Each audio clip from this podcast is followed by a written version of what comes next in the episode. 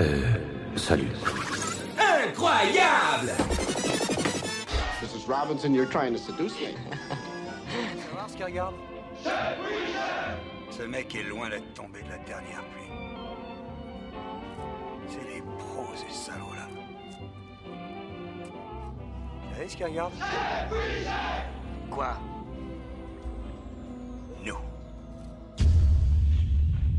Bien le bonjour à tous et bienvenue dans cet épisode 9 de C'est quoi le cinéma Euh, Aujourd'hui un épisode très court euh, pour ce qui est de notre partie parce que ça sera découpé en deux parties. Une partie euh, à Deauville où on sera en compagnie de Thierry de Pincin. Euh, pour cet épisode nous sommes en petite équipe parce que une équipe d'habitués. Hein, nous avons le grand gagnant des Monsieur Personne depuis déjà plusieurs épisodes, euh, celui qui ne cesse de proposer des films pour chaque euh, épisode du podcast, c'est euh, c'est Mathias. Bonjour Mathias. Bonjour. Le bonjour le plus bref de l'émission. Mais c'est une émission brève, donc euh, je m'adapte. C'est vrai, c'est vrai, e- exactement. C'est tellement bref que je vais vous présenter de façon euh, bref euh, le Vince qui, euh, qui est encore et toujours en notre compagnie. Comment ça va Vince? Bah ça va, hein, fidèle au poste. Écoute, après ces, ces vacances qu'on a pris à la rentrée, voilà, c'est on fait les choses comme on veut ici apparemment. Oui, oui, euh, bah après, toi, t'as réclamé un épisode pendant tout le mois de septembre, hein, mais ça, on va pas le dire. Euh, et il y a également, euh, et le dernier de ce, ce mini-groupe, euh, William, qui est, qui est également présent avec nous. Comment ça va, William? Ça va. Ça va. J'ai vu, j'ai vu inexorable. J'ai vu inexorable. J'ai pas aimé, mais ça va. Ah oui, tu te sens obligé de le préciser. Ah purée. Bon bah ça part bien. Euh, l'é- L'épisode part sur une très bonne ambiance à tel point où on va parler de, plusieurs films du présent dont Halloween Ends, ce qui va ravir euh, certains euh, présents dans le podcast comme William. Également de Novembre de Cédric Jiménez, ce qui va ravir l'extrême droite. Et Sans filtre de Ruben Östlund, ce qui va ravir toute la croisette et, et les riches qui aiment se foutre de leur gueule euh, eux-mêmes. Euh, on va également euh, partir à Deauville en compagnie de Thierry pour parler des films de la sélection, de, la première moitié des films de la sélection, car on n'a pas eu le temps de tourner la deuxième parce qu'on était bourré. Et également de Joël Seria avec son film Mais ne nous délivrez pas du mal, choisi par évidemment Mathias qui a eu l'honneur de le choisir pour la cinquantième fois en gagnant un Monsieur Personne. C'est le programme de ce C'est quoi le cinéma épisode 9.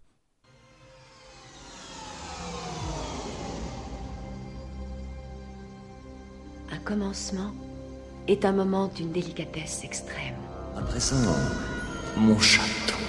Parle-moi un peu de ma personne. Vous êtes Boudéric. Boudéric, Boudéric.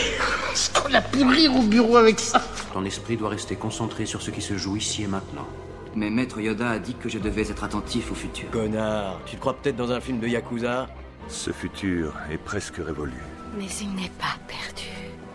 Demain, tu me diras merci.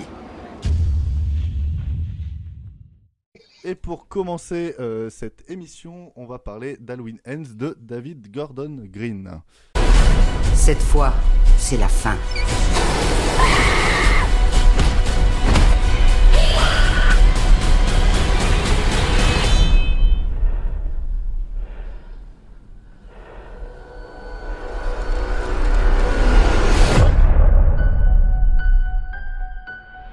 T'es venu jusqu'ici pour me tuer, alors te gêne pas, vas-y. Quatre ans après les événements d'Halloween Kills, Laurie vit désormais avec sa petite fille Allison et achève d'écrire ses mémoires. Michael Myers ne s'est pas manifesté euh, ces derniers temps, mais après vo- avoir laissé euh, l'ombre de Michael planer sur le cours de son existence pendant des décennies, euh, elle a enfin décidé de s'affranchir de la peur et de la colère et de se tourner vers la vie. Mais lorsqu'un jeune homme, Cory, est accusé d'avoir assassiné un garçon qu'il gardait, Laurie devra affronter une dernière fois les forces maléfiques qui lui échappent dans un déferlement de violence et de terreur. Euh, J'ai envie de laisser la parole à Vince, qui, l'a vu bien avant nous en projection presse. Euh, Qu'est-ce que tu as, qu'est-ce que t'as pensé d'Halloween Ends, euh, Vince? Eh bien, ma première pensée au générique de fin, c'était que c'était surprenant. je, ne m'attendais pas à ça. En fait, on a un film euh, Halloween qui est censé conclure donc l'histoire entre Michael Myers et Laurie. Et on a euh, sur une heure quarante à peu près une heure de film sans Michael Myers, quelque chose comme ça. Euh, bon, c'est audacieux. Pourquoi pas sur le papier? Euh, je trouve que C'est surtout que la promo, elle vend vraiment le fait que c'est un affrontement pendant euh, deux heures, quoi. ah mais, ah mais la promo ne se base que sur les 15 dernières minutes. Ah oui, Je- Bah, l'affiche, l'affiche du film. Oui. L'affiche du film aussi. C'est c'est très mensonger à ce niveau, je trouve. Euh, mais euh, bon, le personnage de Cory euh, est plutôt euh, intéressant sur le papier. Moi, j'aime bien l'idée euh, que le, le mal a- a- est insidieux et, arrive à se transmettre comme ça euh, euh, entre les, êtres humains. C'est quelque chose qui n'est pas nouveau dans la filmographie de Carpenter, hein, si on parle de son héritage hein, euh, pour Halloween. Mais enfin, euh, dans l'exécution, euh, c'est un peu plus laborieux, quoi. Donc, euh, c'est hum, plus que laborieux, même par moments, je trouve c'est assez ridicule. Euh, mais bon, je, donc je sais pas trop comment me placer en fait vis-à-vis de ce Halloween Ends. Je le trouve pas foncièrement euh, nul, mais il y a beaucoup de choses qui marchent pas, quoi. Je pré, voilà, je retiens quand même l'audace d'avoir tenté un truc pareil, euh, surtout pour le dernier film de la saga. Mais euh, voilà. Je- Bah moi je suis, je assez d'accord avec toi, euh, c'est-à-dire que moi j'étais, euh, je partais en prévision parce que tu, tu nous avais déjà fait un retour en, en- en privé comme quoi c'était assez, euh, assez surprenant. Euh, moi je sais que Margot elle m'avait dit, euh, de toute façon on voit que ça va être surprenant dès les premières notes de musique du film pendant le logo Universal. Euh, et c'est- vrai, C'est- assez particulier. Euh, moi, je dois avouer que j'aime beaucoup l'introduction, l'introduction du personnage. L'ouverture est bien, ouais. C'est vraiment bien, l'intro. Qui, est- qui, est, qui est une super scène. Euh, ensuite, on a le, le fameux générique. Et ensuite, après, on est. euh, Après le générique, bizarrement, tout devient très générique. C'est-à-dire que on, on rentre dans une petite banlieue avec des petits couples qui sont en train de se former, euh, une écriture très téléfilm euh, TF1 euh, de l'après-midi. Ah, je trouve un peu sévère. De quoi? Je trouve un peu sévère, là.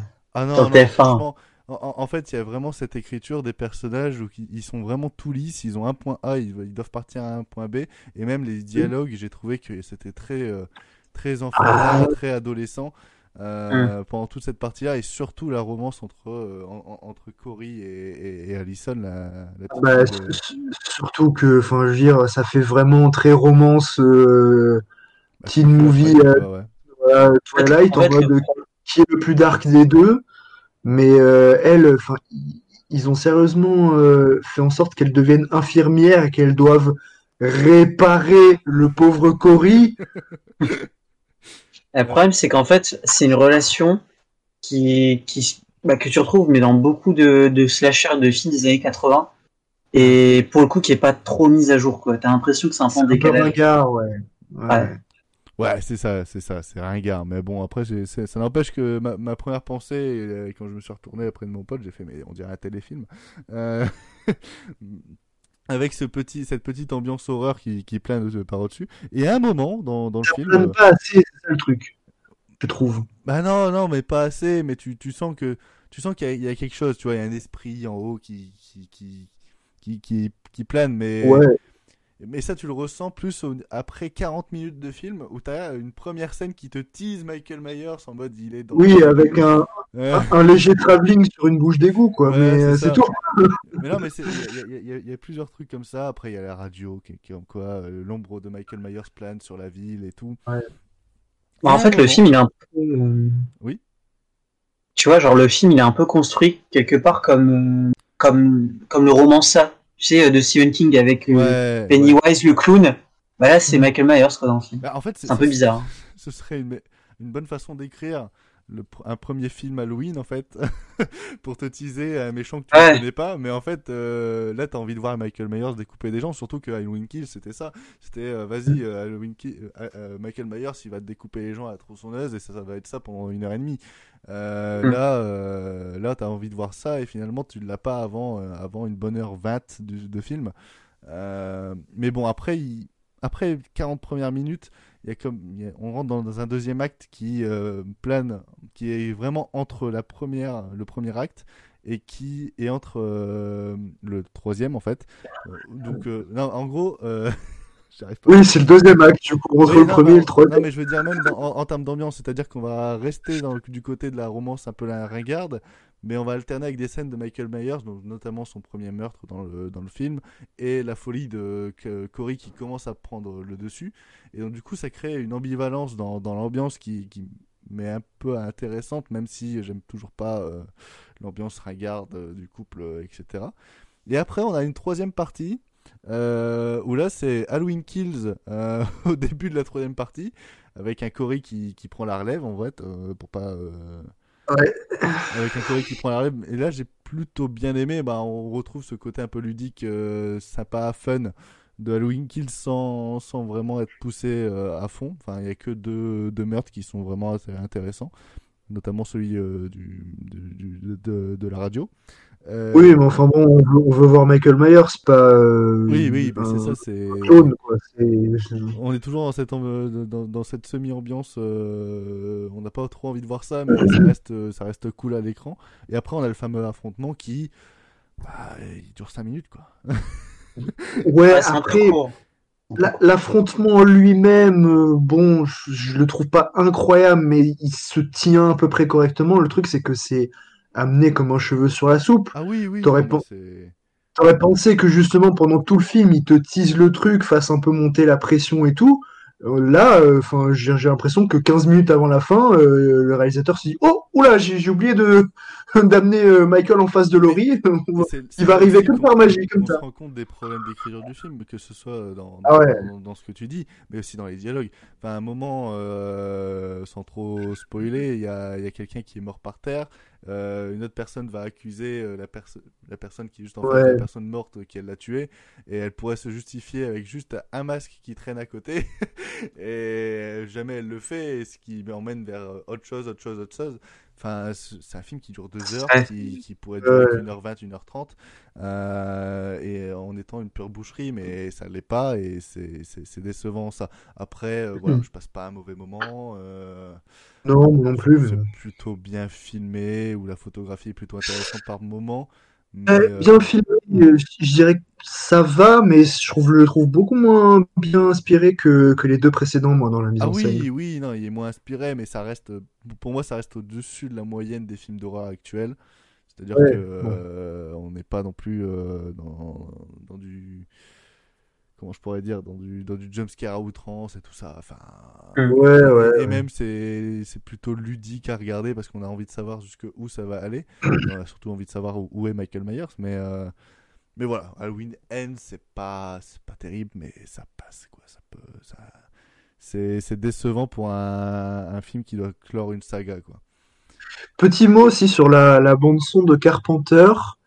Euh, c'est pas mal, mais je suis un peu déçu parce que je trouve qu'il y a moins de titres intéressants que sur les, les deux précédents Ah, il y a films. clairement moins de titres euh, de Carpenter dans, dans le film, mais par contre, euh, ouais, le peu qu'il y a, ça va. Euh, Ouais, ouais, mais il y en a que deux ou trois, quoi. C'est c'est tout. Il y, a- il y a une reprise du, hein. du thème d'Halloween qui, qui est plutôt pas mal. Je sais plus, je pourrais plus dire à quel moment, mais je sais que je me suis un peu enjaillé parce que c'est c'est le thème Halloween un peu remasterisé, euh, électro, euh, qui, est- qui est plutôt pas mal. Mais après, Mm. c'est. Ouais, c'est vrai que même ça, on aurait pu s'attendre à mieux et il s'est pas trop, pas trop bougé. Ouais. Will, pour conclure? Euh, bah écoute, moi je, je suis pas euh, du tout fan des deux autres Halloween, donc c'est pour ça euh, je pensais pas même le voir euh, à l'origine. Et bah c'est vrai que moi j'étais assez surpris aussi par le parti pris du film de hum, d'inverser un petit peu la situation, je veux dire avec un nouveau personnage qui pourrait incarner le mal, qui pourrait justement euh, se transformer en un nouveau euh, Michael Myers. Et dans l'idée, euh, moi je rejoins Vince, c'est vrai que je trouve l'idée hyper intéressante. Et je trouve même qu'il y a un effort quand même euh, de donner un peu d'épaisseur au personnage, même si c'est maladroit. Et que c'est pas formidablement écrit, quoi. C'est- vrai que il y a des dialogues qui sont pas exceptionnels. Mais, mais voilà, moi, c'est vraiment ces intentions-là que j'ai trouvé intéressantes. Pour le coup, les, les personnages euh, entre eux, bon, je trouvais qu'il y avait quelques scènes plutôt, plutôt marrantes et plutôt bien. Après, ouais, c'est sûr que Michael Myers, c'est un, c'est un peu. euh, je sais pas, c'est un petit peu comme dans les derniers films Star Wars ou, ou Jurassic World, quoi. Il est là pour dire d'être là et Bah il sert pas à grand chose dans le récit, donc c'est un peu con, quoi. Surtout que c'est le personnage principal d'une saga. Pour vous dire, Bah il, il est aussi présent que les dinosaures dans Jurassic World 3. Ouais, non mais, non, mais ouais, c'est c'est un, peu n'importe quoi. Et ouais, sinon vraiment gros plus pour la scène d'intro, c'est vrai que j'ai vraiment beaucoup aimé enchaîner avec le générique. Je crois que c'était vraiment bien. Et pour le coup, c'est bien filmé, donc euh, j'ai kiffé. Après, il n'y a pas Moi, beaucoup de scènes de meurtre. J'ai vu hein. ça, euh, j'ai vu ça, euh, je m'attendais à avoir une tuerie après. Hein. Ah, moi aussi, franchement, ça Ouais. m'a sorti bien vu. hein. Et après, Ouais, euh, c'est vrai bah, qu'après, c'est vrai que ça repart un peu. Mais en, en soi, si je dois plat, c'est la seule scène que je vais retenir du film, hein, euh, la scène d'intro. Ouais. Après, reste. Moi, moi, en vrai, avec le recul, j'ai un peu de mal aussi avec euh, le. Bah, justement, le personnage, putain, comment elle s'appelle C'est c'est Laurie, non le... Laurie Strode, ouais. Voilà. En fait, j'ai j'ai un petit peu du mal, c'est l'idée que le personnage finit seulement par se dire voilà, il faudrait que ma fille le côtoie absolument pas, ce mec. Totalement à partir des trois quarts du film, pour moi, elle aurait dû se manifester, tu vois, un petit peu plus avant. Genre, elle est vraiment pas très préventive. Elle aussi, elle est absente. hein. On parle de Michael Myers, mais Laurie Strode. Ouais. Donc ça, j'étais un peu. euh, Elle, elle est vraiment. Je sais pas, ça m'a pas totalement convaincu, hein. Desperate Housewives pendant la moitié du film, quoi. C'est. elle, elle joue Ouais. un moment dans un quartier et elle fait, elle fait pas trop quoi. Elle fait pas trop. euh, Enfin, le girl quand on l'a, on l'a connue. Même à Mhm. l'hôpital, tu vois, quand elle faisait rien, elle est, pas- c'est plus badass, quoi. Par contre, je me suis posé une question, c'est vers la fin, je sais pas si vous voyez la scène. Euh, en fait, elle, elle commence à faire comme si euh, elle est en train de se suicider. Mhm. Et puis, euh, en fait, c'est pour piéger euh, celui qui est derrière la porte. Et je me demande, est-ce qu'elle pense que c'est Michael Myers ou si elle sait que c'est le, bah, le jeune quoi, qui compte la tuer? Alors, Là, je me suis demandé. Ça remonte à trop loin, mais c'est vrai que. Là, je me suis posé la question sur le coup. Au début, je me suis Euh, dit, Je euh, pense que c'est pas. ouais, je pense qu'elle sait pas. Ah, tu sais pas? Ah, ok. Ouais, Bon, bah, voilà. juste ça. Mais sinon, euh, c'est- vraiment moyen, quoi. Je suis d'accord avec vous. C'est c'est pas. Bon, bah, on vous encourage euh, pas des masses à aller voir Halloween End, sauf si c'est pour passer euh, un moment au cinéma. Donc, euh, si vous voulez passer un moment, allez-y. mais mais c'est tout. Euh, on va passer au deuxième film du présent de, de la soirée. C'est Novembre de Cédric euh, Jimenez. Faisait quoi le soir du 13 novembre? Tout ce que je peux vous dire, c'est que la main qui vous frappe, va encore vous frapper. Non mais reprends-toi là, rassemble-toi, moi j'ai besoin de toi.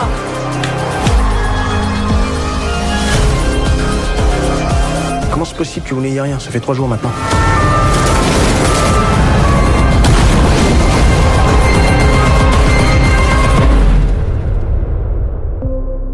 Je sais où sont les deux terroristes. Novembre, c'est une plongée au cœur de l'antiterrorisme pendant 5 jours d'enquête, euh, les 5 jours qui ont suivi les attentats du 13 novembre. Voilà le pitch. Euh, bon, je vais commencer. C'est pour moi un pitch assez cohérent parce que bah, euh, les personnages sont assez inexistants du de novembre. Il y a que, euh, hormis le personnage de Lina Caudry et de Annelise de Moustier qui, qui sont un peu un minimum développés, le reste c'est bah, c'est des flics, hein, donc c'est des pions. C'est des archétypes, hein, mais Ouais, bon. voilà, c'est ça. Euh, mais euh, hormis euh, ce, point négatif qui, moi, n'est pas si négatif parce que je suis, je suis passé à côté, c'est plus après réflexion, après avoir vu le film, que je me suis dit, c'est vrai que ça manque d'un personnage vraiment fort euh, et, auquel on peut s'attacher. Euh, pour moi, novembre, en fait, ça, a été euh, une, petite, euh, une petite surprise et un, un moment de plaisir entre guillemets parce que vu le sujet on peut pas parler de plaisir mais euh, un moment de divertissement euh, d'une heure quarante euh, plutôt satisfaisant dans le sens où en tant que film policier film d'attention et film, film de divertissement, on va dire. Je trouve que les, bah, les 1h40 passent extrêmement vite, la tension est très très présente, bah, parce que Cédric Jiménez c'est pas un tâcheron, hein, ça. Même Back North c'était c'était plutôt plutôt intéressant en termes de la mise en scène, mais euh, là si je dois comparer un peu les deux, je trouve que Back North, bah, il tient très bien euh, jusqu'à la scène, euh, la scène de chaos dans la cité. Après, ça se, c'est un petit peu, un petit peu redondant, un petit peu relou dans, son troisième acte. Euh, novembre, faut se dire que c'est toute cette partie de Back North qui est cool, mais pendant 1h40. Euh, et avec un message politique qui est moins euh, droitard que euh, Back North, même si ça reste de droite, mais, euh, mais je veux dire que c'est beaucoup plus subtil et, euh, et en même temps, bah, on pourrait se dire que c'est juste euh, une vision des policiers et sans être euh, une vision d'un moment A, euh, c'est-à-dire le 13 novembre, plutôt qu'une vision Bah, globale des, des, des cités, quoi. Bah, est-ce qu'il y a réel, euh, un réel point de vue dessus? Parce que dès le carton introductif du film, ils te disent que c'est pas une, une appréciation euh, sur, euh, sur les faits qui sont relatés, que c'est juste. Ah oui, non mais après ça, je pense qu'ils se sont, ils se sont, ils, ils ont fait ça pour se couvrir de, de certaines remarques, Euh, notamment euh, Ouais. le, le changement sur Lina Koudry et tout, des trucs comme ça, enfin sur le personnage de Lina Koudry et tout, des trucs comme ça. Euh, et, mais euh, mais à côté, enfin quand tu, tu, tu, tu connais un peu, parce que c'est c'est récent, c'était il y a six ans, mais euh, quand tu connais un peu ce qui s'est passé dans l'enquête, etc. Enfin les, les, les faits sont, sont presque similaires. Hein. Ouais, ouais, ouais. C'est juste pour se protéger de certains trucs et parce qu'il sait très bien que euh, les retours qu'il y a eu sur Back Nord ont un peu, euh, un peu euh, fait parler. Donc euh, c'est, je pense, euh, juste un message pour essayer de calmer un peu les, les, les, les gens. Mais à côté, moi, je, pour, pour moi, c'est vraiment un point de vue de, de, de la police. Et il y a même une, une sous-critique de comment euh, elle est gérée et comment des fois euh, bah, le gouvernement la voit. Ouais. Euh, mais euh, après, c'est vrai que tu regardes pas Novembre pour ça. Pour moi, je, je, je, je, le, re- je euh, comme, comme un, un bon film d'action, thriller euh, policier à la française. Et, et voilà, enfin, si, si vous cherchez ça, si vous aimez ça. En gros, c'est 90 minutes enquête le film, mais avec de la mise en scène. Donc, euh... bah, n'hésitez pas à aller voir ça au cinéma. Pour moi, c'est à voir au cinéma parce que, bah, le... c'est- c'est- voilà, c'est c'est- c'est un, bon film bien mis en scène avec des bons acteurs, avec quelques petits problèmes par-ci et là, mais, euh, mais ça fait le caf, ça fait le, ça fait le café, quoi. Vince, Mhm. t'en penses quoi?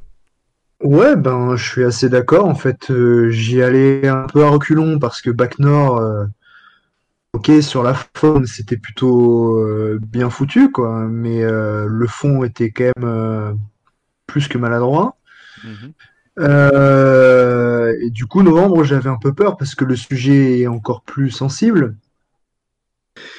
Et en fait, il se débarrasse complètement d'une vision politique globale du truc, sur le terrorisme ou quoi.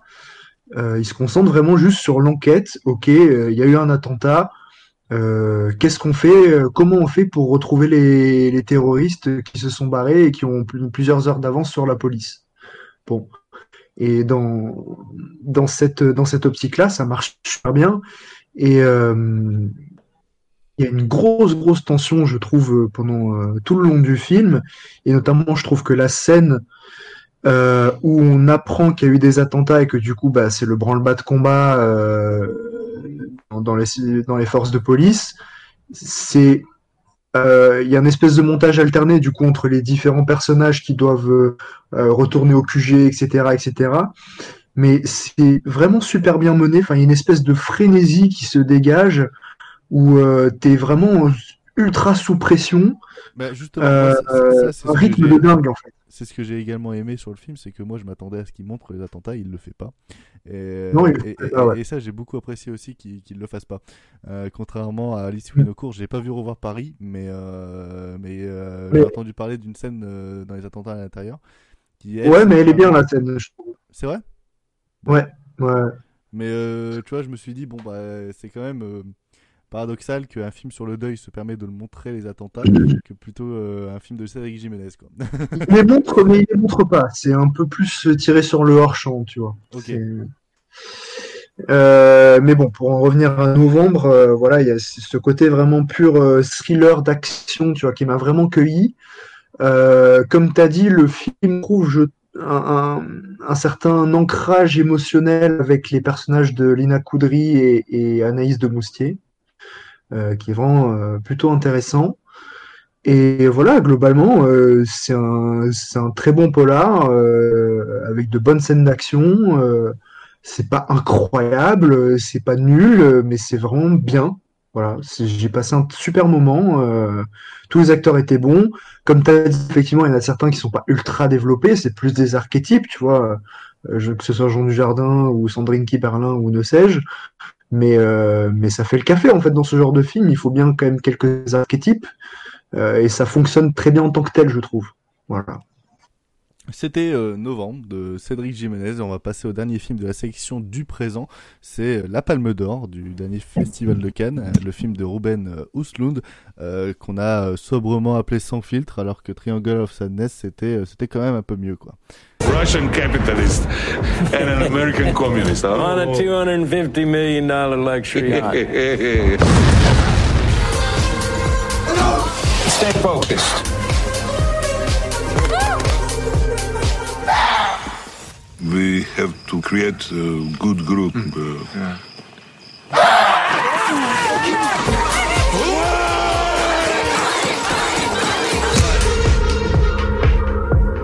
Who am I? You're the toilet manager. No. Here. Captain. Après la Fashion Week, Carl et Yaya, euh, couple de mannequins et influenceurs, sont invités sur un yacht pour une croisière de luxe, tandis que l'équipage est au petit soin avec les vacanciers. Le capitaine refuse de sortir de sa cabine alors que le fameux dîner de gala approche. Euh, les événements prennent une tournure inattendue et les rapports de force s'inversent lorsqu'une tempête se lève et met en danger le confort des passagers. Euh, bah on va laisser parler Mathias qu'on n'a pas entendu euh, depuis Ah oui, bien sûr. et depuis son fameux euh, bonjour. Euh, Mathias, qu'est-ce que tu as pensé de, de Sans filtre? Alors, euh, sans filtre, sans filtre. Par où commencer? Euh, bah Déjà, j'avais vu, donc, euh, comme tout le monde ici, euh, le film précédent de Ruben Östlund, euh, qui était aussi une palme d'or, donc c'était The Square, que j'avais trouvé assez inégal, je dois dire. Euh, j'avais pas vraiment ri devant. Les, sé- les séquences qui, étaient censées être drôles, bon, elles me faisaient, gentiment rire, ou gentiment sourire, ou, juste grincer des dents. Euh, je dois dire que là, dans, Sans je retrouve un peu la même chose. Euh, même si c'est un film que j'apprécie davantage, je, je suis vraiment pas fan de la, séquence, euh, enfin de la première partie du film euh, qui nous montre donc ce couple, ce couple de mannequins. Euh, ouais, je trouve, euh, je trouvais, je retrouvais le même, la même lourdeur un peu qu'on avait dans The Square. Euh, toute la partie sur la, sur la croisière, pour le coup, je la trouve vraiment très bonne. Euh, elle fait, j'ai envie de dire, un peu élever le, le, le, le, le film au-dessus de la mêlée. La dernière partie est pas mal, mais en soi un peu trop long, je trouve. La dernière partie, j'avais l'impression que Kosloon s'était transformé en, un espèce de Michael Haneke, mais qui se serait mélangé un peu avec, euh, avec Yorgos Lantimos. C'est vrai que la, la, dernière partie faisait pas mal penser à The Lobster, pardon. Du coup, ouais, c'est un film que je trouve pas mal globalement, mais c'est vrai que ce qu'il dessert quand même, c'est le fait que le film a reçu la Palme d'Or. Que ce soit comme, comme pour The Square, euh, les, les, les deux films sont, sont, étaient ternis, enfin, étaient un peu servis par une réputation, donc une bonne réputation, parce que c'est la Palme d'Or. Et quand on les voit derrière, bah, dans mon cas, en tout cas, il euh, y a que, que, que tout pour être déçu. Donc, euh, surtout, bon, The Square, peut-être qu'à l'époque, la compétition peut-être moins, il y avait peut-être moins de bons films que cette année, mais cette année, quand on voit la, majorité des films, même si le film aurait mérité peut-être un prix, euh, il est évident que la Palme d'Or, euh, c'est fortement exagéré. Après, faut bien se, faut bien se cacher que le, faut pas se cacher que le film n'a pas eu la Palme d'Or de toute façon hein, pour des, euh, pour des raisons cinématographiques, mais, mais plus Ah. pour des raisons politiques et, et de ce que raconte le film. euh, Surtout quand on connaît un peu, quand on connaît un peu le jury. Oui, sans doute. Enfin, je pense que certains membres du jury ont aimé. Après, je, je fais la mauvaise langue là globalement, mais voilà, euh, un plaisir de, je pourrais ajouter un plaisir de voir Woody Harrelson, même si c'est un rôle de, un rôle très majoritaire, on va dire. Et Minoritaire. capitaine lui va plutôt bien, ouais. Euh, ouais, non. euh, Ouais, moi, je n'ai pas été gêné en fait en soi que le film aille loin dans la satire. Moi, ce qui me gêne en fait, c'est un peu que j'ai pas éprouvé finalement grand chose. En fait, vraiment, la première partie et la troisième partie, je me suis presque ennuyé devant le film. Bon, pas la, séquence, pas la, la, la partie sur la croisière. Et voilà, c'est un peu ce que je reproche au film. Après, c'est plus subjectif qu'objectif. Et en tout cas, euh, ouais, voilà, voilà mon, mon ressenti et mon avis sur, sur euh, Triangle of Sadness. Euh, bah, moi, je vais me permettre de, de, de poursuivre parce que je suis assez d'accord avec, euh, avec toi. Euh, sauf que bah, moi, j'adore et je pense que c'est ma partie préférée, la première partie. Ouais, moi aussi. C'est Ah, ma partie préférée aussi. hein. c'est vraiment la partie qui, m'a donné envie là de découvrir Osnothérapie parce que quand on sait Ouais. de quoi parle Osnothérapie, bah ça me ça me donne envie de la découvrir parce que je trouve Ouais, qu'en ça fait, ressemble pas mal. euh, ces, ces petites frictions dans ce couple etc m'ont m'ont beaucoup diverti. Euh, ça m'a beaucoup fait rire aussi avec toute, cette- partie avec l'ascenseur qui est très conne mais qui euh, qui était un- c'est un, c'est un humour que j'ai- j'ai- j'aime plus que le- la troisième partie que elle par contre je déteste. Euh, La scène au restaurant aussi qui est, qui est vachement bien. oui, il y a celle euh, avec justement qui doit payer, etc., qui est vachement, qui est vachement cool. Et ça, c'est c'est vraiment la partie que j'ai préférée. Seule sur le bateau, bah, elle est fun, hein, elle est fun, mais euh, c'est-à-dire qu'on a vite fait le tour. Euh, Ouais, Ouais. bah, Ouais, moi je trouve que c'est un peu abusé. hein. Oui, sur non. certaines. euh, sur Ah, tu vois, genre le. Oui. Bah, non, mais en fait, euh, l'idée du, du vomi, c'est c'est- c'est cool, mais est-ce qu'il y avait vraiment besoin d'en faire euh, 10 minutes? Ah non, non, mais après voilà. Tu vois, clairement, non. c'est- comment- ah, je, vais faire une comparaison, mais en, en vrai, je comprends un peu, Robin Ossoun, sur ça. Euh, c'est comme euh, le viol de Monica Bellucci dans Irréversible, euh, parce qu'il y avait vraiment besoin d'en faire 10 minutes. Tu vois, là, je, pense qu'il y a Ouais, C'est pas pareil. Non, non, c'est pas pareil. c'est pas pareil, c'est ce pour ça que je me suis. Mais je, mais je comprends l'envie de Romain Ossoun de dire bah tiens pendant 10 minutes je vais les secouer Euh, Ouais, c'est sûr. et, et juste juste ça après voilà c'est Non. Et c'est pas Gaspard Noé donc forcément il est moins il est plus con Non, mais là, c'est juste de la surenchère comique qui n'a pas forcément lieu d'être. Ah, je- pour moi, je trouve pas ça hyper drôle. En fait, plus, en fait, plus ça. Ouais. Ah, j'ai pas rigolé non plus. Hein. Plus, plus ça- Mais, euh, En fait, c'est drôle au début, là, les deux Ouais, premiers un peu. Mais je, mais je suis pas sûr que ce soit fait pour être drôle non plus. hein. Vraiment, là. aussi. Ah, Euh, je pense que si, quand même. Moi, je suis Moi, pas je le vois sûr. comme ça. Je pense que si, parce que je pense que Ruben Ossoun, c'est un mec qui aime bien le caca et le vomi.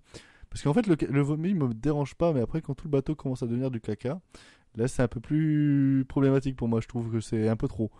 Euh, Oui, oui.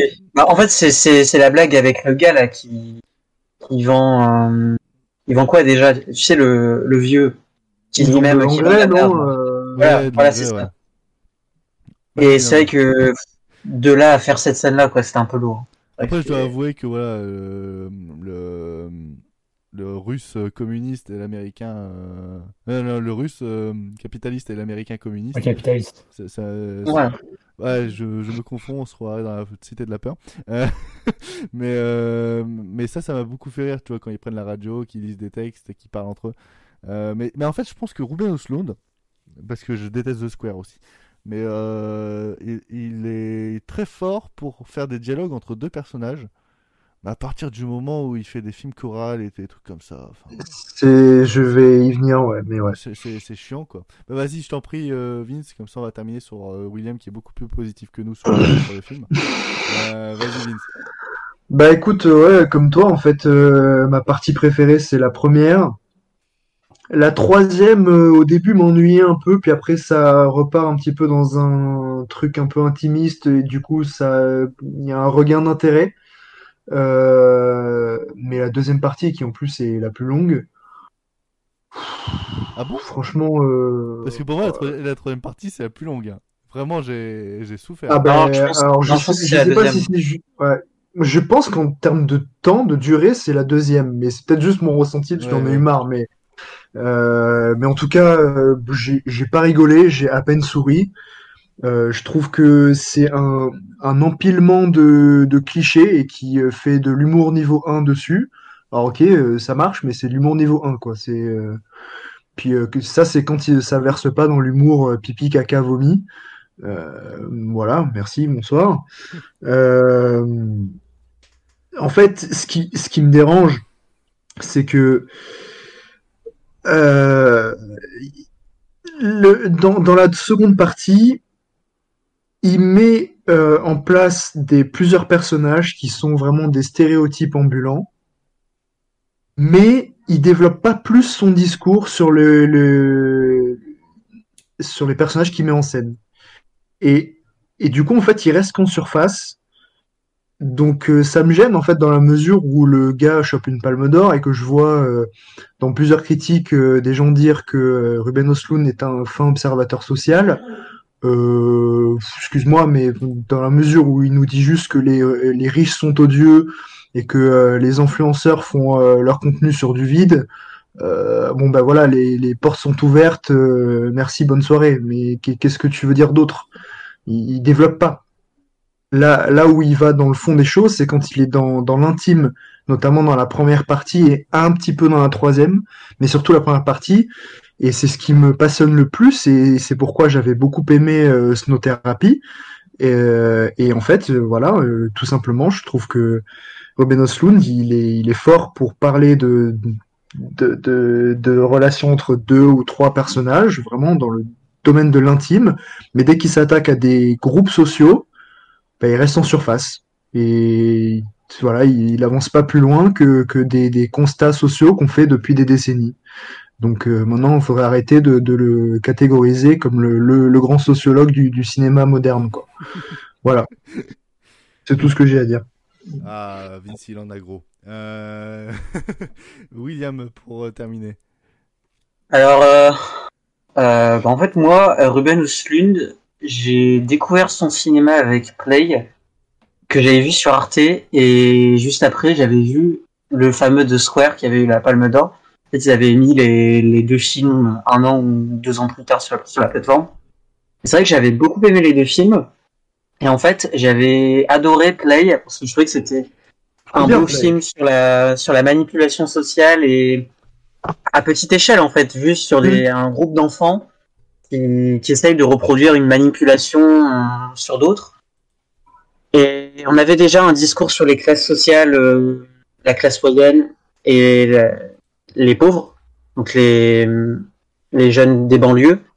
Et en fait, en voyant euh, sans filtre, je suis assez d'accord avec ce que tu dis, Vince, euh, sur le fait que je, je pense vraiment que Ruben Östlund devrait plus revenir à, à ce qu'il faisait avant, c'est-à-dire euh, revenir à, à ce jeu de manipulation plutôt que forcément parler de grands groupes, d'élargir en fait euh, tous ces personnages, alors que tu vois, il, il, peut très bien nous raconter quelque chose de touchant et de plus intime.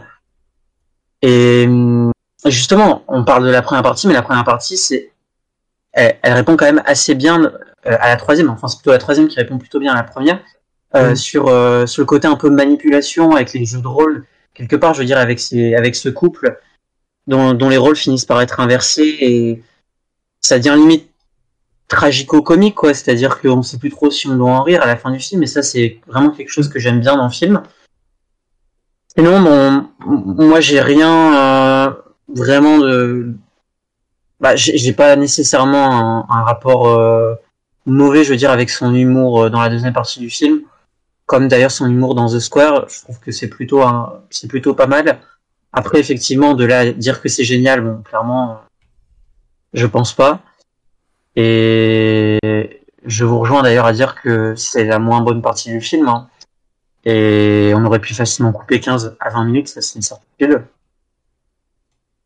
Mais, mais voilà, bon, moi globalement, j'ai été quand même aussi assez impressionné par la performance de l'actrice principale qui est décédée malheureusement. C'est quand même assez, assez tragique, qui joue vraiment bien, je trouve, dans le film. Un personnage, mmh. peut-être le personnage le plus intéressant du film, avec le, avec le gars, bien sûr. Et ouais, j'ai vraiment passé un bon moment. D'ailleurs, j'étais dans une salle qui était très très réactive. Vraiment, ça, ça arrive, mais comme jamais, hein, devant euh, les gens qui vomissaient. Alors que ouais. pourtant, moi, j'étais pas plus ré réceptif que ça. Hein. Ah ouais, pareil, ma salle était hilar et moi je, je ne riais pas, mais vraiment pas. Ah ouais, non, non, non, non plus. Bah, en fait, j'étais consterné par ce que je voyais, parce que ouais. en soi, c'était. Ouais. Ah, C'est-à-dire que c'est un portrait de, de bourgeois, euh, un portrait de gens dégueulasses, quoi. On n'a pas vraiment envie de prendre pitié pour eux. Hein. Au contraire. Non, mais bon. surtout, c'est, c'est vraiment euh, puéril, en fait, ce qui se passe. Et, et, et, et au fond, c'est inoffensif, parce que si, si on en arrive au point que, le, à, que à Cannes, donc c'est quand même une réunion de gros bourgeois, hein, euh, même si je les kiffe, il hein, n'y a pas de souci, Euh, le fait qu'ils se, qu'ils, qu'ils se- qu'ils s'en lavent les mains et qu'ils euh, consacrent ce film et qu'ils mettent, qu'ils lui donnent la Palme d'Or, c'est qu'au fond, euh, ça les a pas trop heurtés, tu vois, alors que ça parle Ouais. d'eux, tu vois, ils se, se foutent de leur gueule. Ah, Donc euh, bon. franchement, la Palme d'Or, euh, je trouve que c'était abusé aussi. Je dis ça, j'ai aimé le film, hein, mais faut quand même garder une certaine mesure. Il y avait facilement plusieurs films qui se hissaient largement au-dessus de, de son film. Ah bah. C'est sûr. On en a fini avec euh, la Palme d'Or sans filtre qu'on vous... bah, on est obligé de vous recommander d'aller le voir parce que c'est la Palme d'Or, mais euh, allez-y euh, prévenu. C'est fini pour les, films du présent. Pendant une quarantaine de minutes, si ça vous intéresse pas, de toute façon il y a le timecode dans, dans, dans, la description de, de, de l'épisode.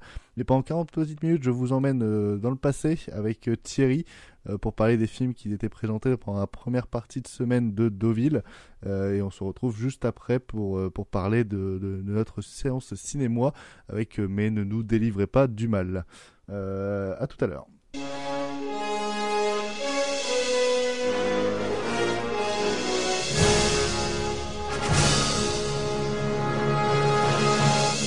Bonjour. Euh, enfin, en duplex de Deauville, c'est deux semaines, trois semaines auparavant, où vous entendez euh, l'épisode que vous êtes en train d'écouter justement.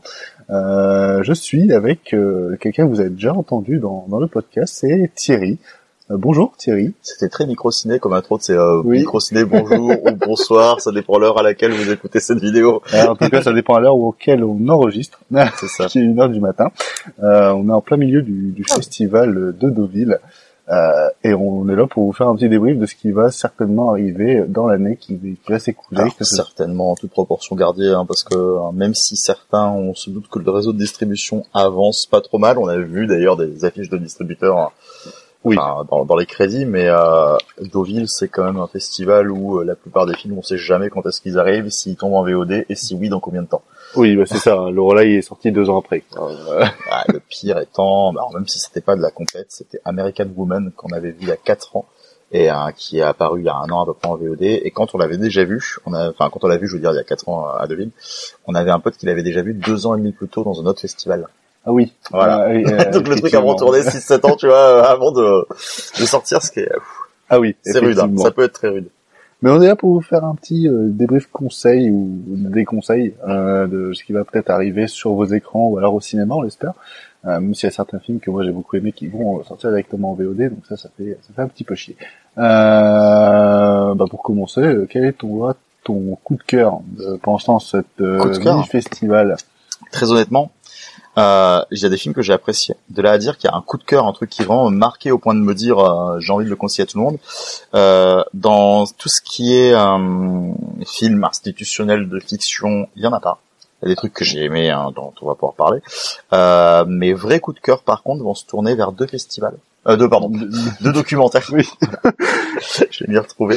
Deux documentaires et demi, hein, s'il y en a un que j'ai vraiment bien apprécié aussi, euh, que tu as vu normalement, donc du coup on va pouvoir en parler, qui sont donc Moon Age Daydream. Oui. Et euh, Body Parts, que j'ai vu euh, là tout à l'heure. hein, c'est l'un des derniers films que j'ai vu aujourd'hui. Ouais, c'est les deux seuls de- documentaires que j'ai vus et effectivement la sélection documentaire de Deauville est pour l'instant assez euh, assez intéressante.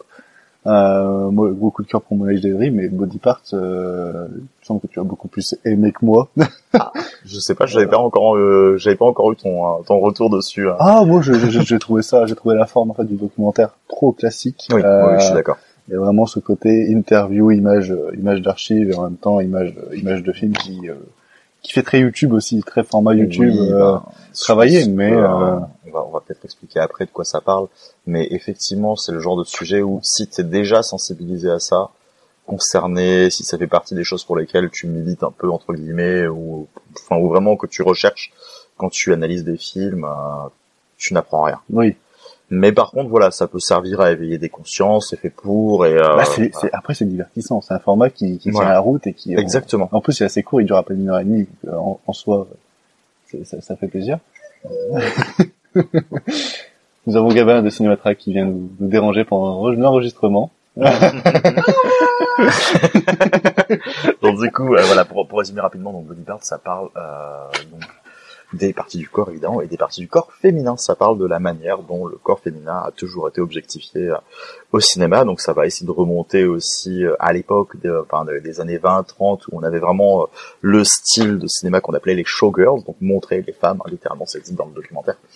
Euh, et donc du coup la manière dont, euh, ben, dont les hommes s'emparent du nu, surtout hein, de, de la façon dont les actrices signaient des contrats où on leur promettait euh, une scène de nu qu'elles se sentaient obligées d'accepter pour finalement qu'elles en fassent plus que ça. Oui, Et, euh, une anecdote notamment sur un film de Blake Edwards, Ouais. euh, justement sur. Black Edwards, sacré coquin, Black Edwards. Oui. Enfin, je pense qu'à ce stade-là, on peut plus appeler ça un coquin. Mais, mais voilà, il y a plein de choses aussi, oui, le côté, enfin, on te force ou c'est comme ça, celle qui refuse euh, explique bien qu'on leur a fermé les portes d'Hollywood, euh, aussi des trucs euh, du, tu penses que la scène va être tournée de telle façon, tu te rends compte au moment où tu arrives que c'est pas du tout ce que tu imaginais. Oui. Euh, voilà, plein de petites choses comme ça, et le film se transforme, je dirais, à peu près à mi-chemin en un, un brûlot général sur euh, bah, sur l'empowerment féminin et sur le fait que les femmes sont très mal représentées, que ce soit par leur corps, mais aussi euh, de manière générale. Donc moi je le rapproche beaucoup de Tout peut changer. Euh, et si les femmes comptaient à Hollywood, qui était un documentaire qui avait été présenté il y a trois ans, si je me trompe pas. Euh, mais j'ai largement préféré Body Parts. Enfin là, la deuxième partie, c'est presque ce documentaire-là en un peu plus poussé. Mais il y a aussi cette partie-là, du coup, sur le sexe. Euh, sur le sexe des personnes transgenres, sur le sexe des personnes handicapées. C'est ça, j'ai trouvé ça super intéressant, le fait qu'on aborde ça en se disant, euh, Même si c'est jamais poussé. c'est euh, jamais poussé, ouais. mais une Mm. façon de dire qu'une personne handicapée parte en disant, bah nous on nous représente comme n'ayant pas de sexualité parce que selon tout le monde ça ne doit pas exister, Ouais. alors que si c'est ridicule, tu vois, il est temps de dire, montrez-nous quoi. Voilà. Donc du coup le film, moi je l'ai trouvé très galvanisant et revigorant, mais effectivement quand on est déjà très sensibilisé à ça, ça prend pas grand chose, mais tu penses à les petits vieux de Deauville et donc des gens qui ont peut-être besoin de s'éduquer là-dessus, bah c'est très didactique. Surtout qu'ils ont des figures, euh, il y a Jeanne Fonda par exemple dans le film que ouais, justement enfin, les petits vieux de Deauville connaissent.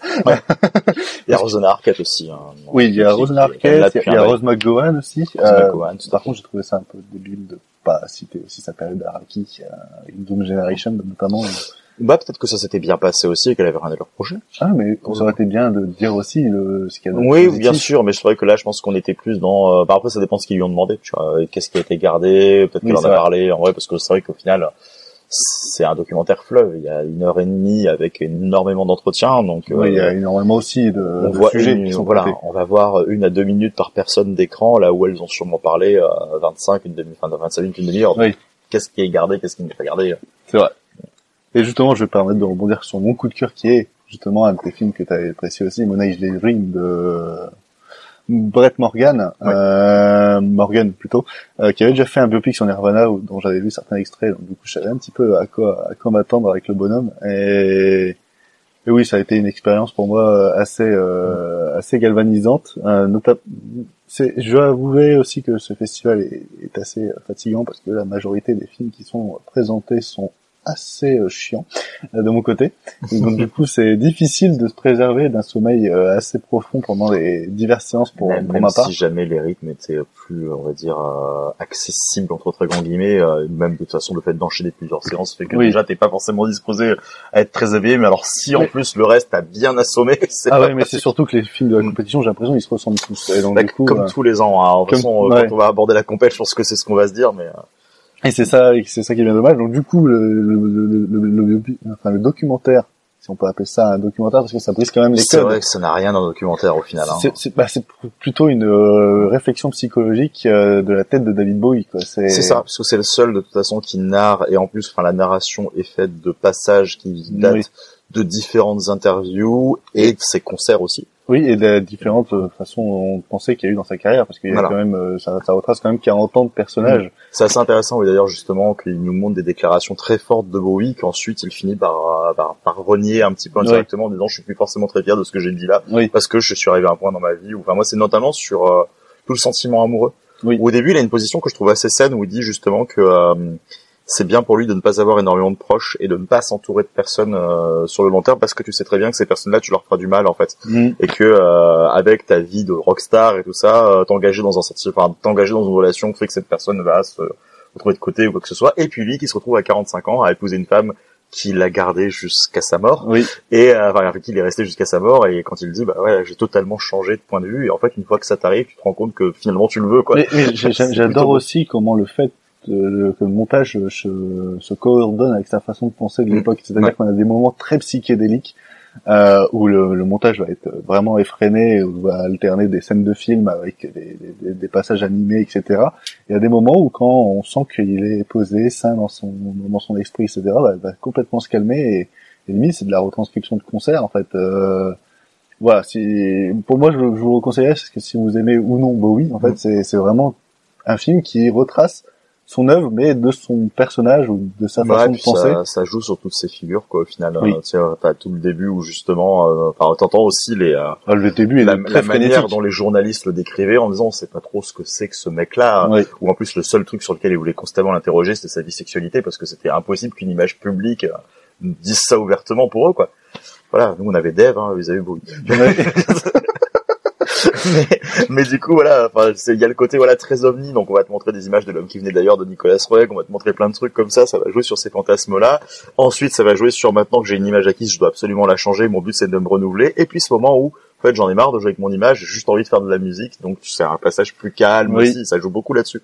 Ah non, mais c'est ah, ah, ah, c'est un film qui en plus euh, bénéficie d'un d'un d'un remaster sonore en fait qui qui est vraiment super agréable. Enfin, vous avez certainement déjà vu une retranscription de concert au cinéma, etc. Et là, là, là dites-vous que c'est une retranscription de concert, mais avec euh, comme si Edouard Baird en fait faisait ses, ses thèses de par-dessus les musiques. je sais pas si tu vois ce que je veux dire, mais Oui, comme, comme, les intros de Radio Nova. mais effectivement le, le film euh, est au format euh, IMAX et, euh, et Ouais. Dolby Atmos c'est pas pour rien si vous avez l'occasion de le voir même si c'est cher comme style de séance Ah oui, oui, c'est clair. si voilà enfin une personne qui admire Bowie ne regrettera pas de, hein, Oui, de payer sûrement mais- ses 20 balles de séance pour voir ça quoi Et, et, un- et, même le film a été fait pour pour ce format. Ouais. Euh, C'est vraiment dommage. Ça serait vraiment dommage de le regarder sur un écran de PC avec le son du de l'ordinateur. Enfin, musicalement ça couvre énormément de choses donc Oui. on va vraiment aller euh, donc dès tout début avec Space Oddity on parle pas du premier album je crois et on va aller jusqu'à Space Black Star revient deux fois en plus dans le documentaire. Oui, oui, Mais- et, c'est pas anodin. Tout revient selon selon sa pensée. Le fait aussi qu'on fi- enfin que ça aille sur Black Star à la fin, qui était donc euh, bah, l'album Testament. Hein. Puis Mm. Lazarus, en plus, on le montre bien avant, qui était le morceau où clairement il annonçait qu'il allait mourir. Il est quand même mort une semaine après la sortie de cet album. Oui. Et quand on, nous on l'a écouté, on a flippé. On était en mode Ouais. euh, putain, c'est c'est la fin quoi. Ouais. Et, euh, et c'est vrai que tu vois, ouais, t'as- enfin, Lazarus, ils le mettent avant quand il décidait d'enterrer sa carrière. C'est- C'est c'est très pertinent. Et après, ils partent sur d'autres chansons qui montrent une sorte de résurrection. C'est euh, c'est vraiment intéressant. Et puis ça montre pas forcément que parce que du coup, ça montre beaucoup de ses apparitions, donc ça montre beaucoup de ses clips, ça montre beaucoup des films dans lesquels il a joué. Euh, on voit Furio, on voit Labyrinthe, on voit Oui, comme ça. Et on voit aussi euh, les souliers rouges de, euh, Et Metropolis aussi qui revient beaucoup. on voit Metropolis, on voit plein, en fait, on voit plein de trucs que lui a aimé, qui l'ont influencé, et tout ce qu'il cite, en fait, finit par se rentrer dans une symbiose en se disant que David Bowie est aussi la somme de ce qu'il a créé, quoi. C'est Ah oui. c'est hyper intéressant. Ouais, bah, Il n'y a pas grand chose à dire de plus le- que c'est très bien, le- allez-y. quand cette petite pastille euh, sortira, il sera certainement sorti au cinéma parce qu'il sort fin septembre, donc le 25 si je me trompe pas. Donc euh, si vous avez des séances près de chez vous, ou si vous en avez encore, bah, n'hésitez pas à vous y plonger. Euh, c'est- vivement euh, recommandé.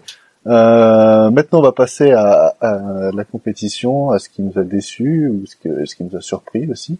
Euh, J'aimerais juste te caser petit peu avant parce que Thierry n'a pas, pas encore eu le temps d'aller d'aller le voir. Mais euh, je, je, à l'heure où je, je- on enregistre cette pastille, on a décou- j'ai découvert aujourd'hui euh, Alice. Euh, C'était une première, c'est ça? c'est ça, c'était présenté en, en avant-première, il y avait même pas de présentation, il y a rien, le film il s'est lancé euh, tout seul. Tout seul. Euh, un, un film dont je ne savais rien, hormis une photo de presse qui forcément tourne. Pour Tout ce qu'on m'a dit avant le film, c'est qu'il y avait Kiki Palmer, et j'étais presque ça. déçu d'aller voir Body Parts, mais je sais que je peux le rattraper dans deux jours. C'est ça, c'est avec Kiki Palmer que vous avez tous apprécié dans Nope, Dans Nope, justement, euh, et qui là tient le rôle titre et qui euh, qui est malheureusement, je pense que c'est un film qui va passer complètement inaperçu, mais ça, pour moi c'est une prestation qui mérite vraiment un Oscar. Euh, parce Ah, que t'en elle- es là. Ah ouais, elle est elle est vraiment vraiment stupéfiante. Euh, à vous dire, il y a, y a un plan dans le film, parce que je peux pas trop vous raconter de quoi ça parle, parce que mon appréciation tient justement du fait que je me suis laissé surprendre. Tout, tout le monde a l'air de dire que justement tout est basé sur les rebondissements et les Oui, mais le, révélations, donc le- il vaut en mieux fait, pas. le, le rebondissement arrive euh, à 35-40 minutes de film euh, dans ces environs-là, et euh, après on a une bonne heure euh, où on va justement euh, pousser ce rebondissement au, loin, mais c'est justement le fait qu'il y a eu ce rebondissement vert qui fait que cette heure-là est vraiment galvanisante. Euh, Il y a un petit côté Liu, cinquième élément, euh, mais euh, mis dans cette manière-là. Euh, mais c'est c'est c'est vraiment un film qui qui m'a beaucoup surpris et qui malheureusement et ça ça m'a ça m'a un peu déçu parce que je trouve que la photo, la, mise en scène qui s'adapte à l'époque du film, etc. est vraiment assez passionnante et j'aurais voulu que ça sorte au cinéma, mais finalement ça sort le 26 septembre en VOD. Donc si vous avez l'occasion de, de vous le mater, bah, n'hésitez pas, euh, vous n'allez pas être déçu, mais par contre ne vous renseignez euh, pas, surtout. Ça va s'enfoncer dans les méandres beaucoup trop euh, Ouais, malheureusement. productifs de la VOD, quoi, où tu sais jamais quoi choisir. mais, euh, au moins vous avez un nom. Ouais, Voilà. en vrai, euh, voilà, vous avez euh, ce conseil-là et si vous euh, vous laisser surprendre par un film, euh, bah, c'est- c'est- c'est c'est- c'est un bon choix. Euh, bref, la compétition, euh, on- a vu beaucoup de films. Euh, Parce que j'ai pas tout vu, du coup. Il y en a certains que je rattraperai plus tard. Ouais, euh, j'en ai vu plus que Thierry parce que Thierry fait toujours les, la compétition en fin de Parce que moi festival. j'ai fait quelques petites cartes blanches aussi, effectivement. On va en parler après. Hop, euh, Et sachez que la compétition, moi, de mon côté, euh, j'ai pu voir euh, bon, six films, six, sept films de, de, de la compétition. Sachez que euh, il n'y a aucun d'entre eux, hormis euh, Scrap, qui est le, le plus mauvais en fait. Euh, Scrap, euh, qui est le plus mauvais, euh, auquel je n'ai pas dormi. Euh, parce que quelle, honnêteté. ah oui, bah, je, je, je vais être honnête. Hein, il y en a certains, j'ai dormi du tout du long, et il y en a certains où, à un moment, c'était tellement répétitif. Et Non, c'est le, c'est vraiment le problème de Deauville et de toutes les compétitions qui se suivent comme ça. On est quand même Bah. vraiment dans le même type de film. Des, euh, c'est très Sundance-like, cocher. Ouais, euh, c'est ça. Enfin, si t'as une Quand ils disent cinéma indépendant américain, c'est vraiment le cinéma indépendant américain comme tout le monde le connaît, comme tout le monde peut le décrire. Voilà, mais qui ne prend plus de risques, alors que le cinéma indépendant américain peut, comme partout, euh, englober énormément de Bah, genres. le- Mais ils ont besoin que ce soit quand même. Bah, de euh, ce genre très politique. Qui... Et pas tant que ça à Bah, la fois, je trouve. Mais tu oui, vois, un... mais euh, en fait, c'est tous chacun des films présentés qu'on a vus ont des sujets hyper intéress- intéressants à traiter, Mm. euh, qui, mais qui soit vont jamais assez loin, soit n'ont toujours des problèmes de rythme par-ci par-là ou durent trop longtemps pour ce qu'ils veulent raconter. Ou alors euh, le, le- le scénario commence très très bien. Je pense à Peace of the Valley qu'on a vu euh, aujourd'hui. Ouais. Le scénario commençait hyper bien, le film m'a vraiment pris dans ces 30 premières minutes. Mais à un moment, enfin, ouais, ça, effectivement ça part dans la revenir. lamentation en fait pour moi. Ça, Mm. ça ne va jamais plus loin que que qu'on nous proposait au départ et ça manque d'une intrigue euh, secondaire qui qui, qui nous mène jusqu'à cette fin qui euh, est tout aussi décevante que cette deuxième partie quoi. Pour l'instant, en fait, dans la compète, il n'y a que Aftersun que je n'ai pas vu. Ouais, bah, moi Et aussi. Qui a, qui a eu des retours plutôt sympathiques. Mais pour l'instant, moi, tout ce que je peux dire, c'est qu'à part un, sur lequel on va peut-être revenir, et encore, plus j'y réfléchis, je le trouve pas non plus euh, exceptionnel. Je trouve qu'à chaque fois, on est sur le même débat, sauf quand c'est vraiment pas bien, genre scrap euh, à l'appui. Ah oui. Euh, et puis Sin Valley, malheureusement, je trouve qu'à chaque fois, en fait, c'est un cinéma de concept. Ça m'a un peu commencé à ce que je reproche des fois cinéma de genre, que, que j'aime d'amour. Euh, c'est que euh, ce sont des films qui euh, sont très calibrés pour réussir à tenir euh, sur des concepts forts pendant Un 40-45 minutes et qui ont du mal à s'inscrire derrière dans ce qu'ils veulent dire, soit parce qu'ils se sont perdus, soit parce que des fois c'était des courts-métrages qui les Mm. ont étirés. Euh, L'exemple, c'était l'un des premiers qu'on a vu là, qui était euh, One, euh, ouais, 800 One Eight Hot. Hot Night, euh, parce que je crois que c'est comme ça que le réalisateur l'avait prononcé, voilà, qui, euh, qui moi m'a fait penser un peu à Good Boys. Je sais pas si tu avais vu Good Boys. J'ai vu Good Boys. Euh, c'est vrai que ça m'a fait penser aussi. Moi, ça m'a plus fait penser à Euphoria parce que la mise en scène est vraiment. Ouais, genre, je, je ne connais pas Euphoria, Ouais. ça peut jouer. Mais euh, voilà, du coup, sur un trio de garçons, euh, voilà, qui dès le début, la première chose qu'ils font, c'est ils ont trop chopé un numéro de téléphone rose, ils ont piqué une carte bleue, ils appellent pour lui poser des questions à la Ouais, con. c'est des, très drôle c'est des gamins qui sont là en mode est-ce que tu te prends des trucs dans le cul, machin, c'est c'est des enfants, donc on se dit c'est tellement innocent, ils se rendent pas compte de ce qu'ils disent. Et puis bon, bah, on a voilà, euh, on a un, un rebondissement qui arrive assez rapidement avec euh, les parents d'un des gamins qui se font arrêter, et donc lui il est livré à lui-même, il veut pas aller euh, dans une maison d'accueil, donc il Mhm. va fuir.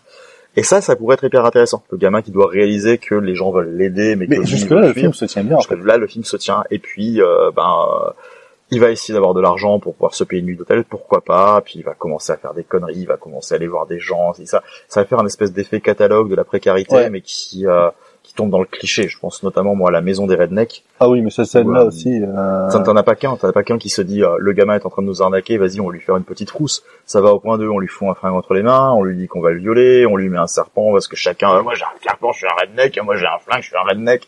Oui. Et ça devient ridicule en fait là où tu te dis le film gardait une espèce de petite fraîcheur. Oui, non mais Et, il, ça rentrait, laisse une demi-teinte quoi. il rentrait jamais dans le vice jusqu'à ce moment-là en fait. C'est ça. Euh, Il y avait vraiment ce côté innocent, enfin euh, la peur de l'enfant de se retrouver seul, mais sans jamais aller euh, que ça restait dans ce sti- sta- dans ce stade-là avec justement les peurs d'enfants euh, communes, euh, se retrouver seul, être seul noir, une voiture qui te suit quand tu marches sur le trottoir, tout simplement, ou quelque chose comme ça, mais sans jamais plus aller plus loin que la pédophilie, le viol, l'arme. euh. Non, bah, ou alors tu peux les ramener. C'est pas, c'est pas tant un souci de le ramener, mais enfin, mais ramener au forceps, c'est tout dans la même séquence. Oui. Euh, tu sens que c'était vraiment Mais surtout qu'après, après ça enchaîne quoi. Euh, après c'est euh, la romance à la con euh, du gamin qui trouve une amoureuse d'on ne sait où dans une piscine. euh. Ça c'est ça c'est amené au début, pourquoi pas une fois de plus. Si tu vois, c'est juste que c'est pareil, t'as l'impression qu'il fait, moi, fallait j'ai- la caser quoi de toute façon. Moi, quoi. en fait, j'ai du mal parce que tout le film se passe dans une seule et même nuit.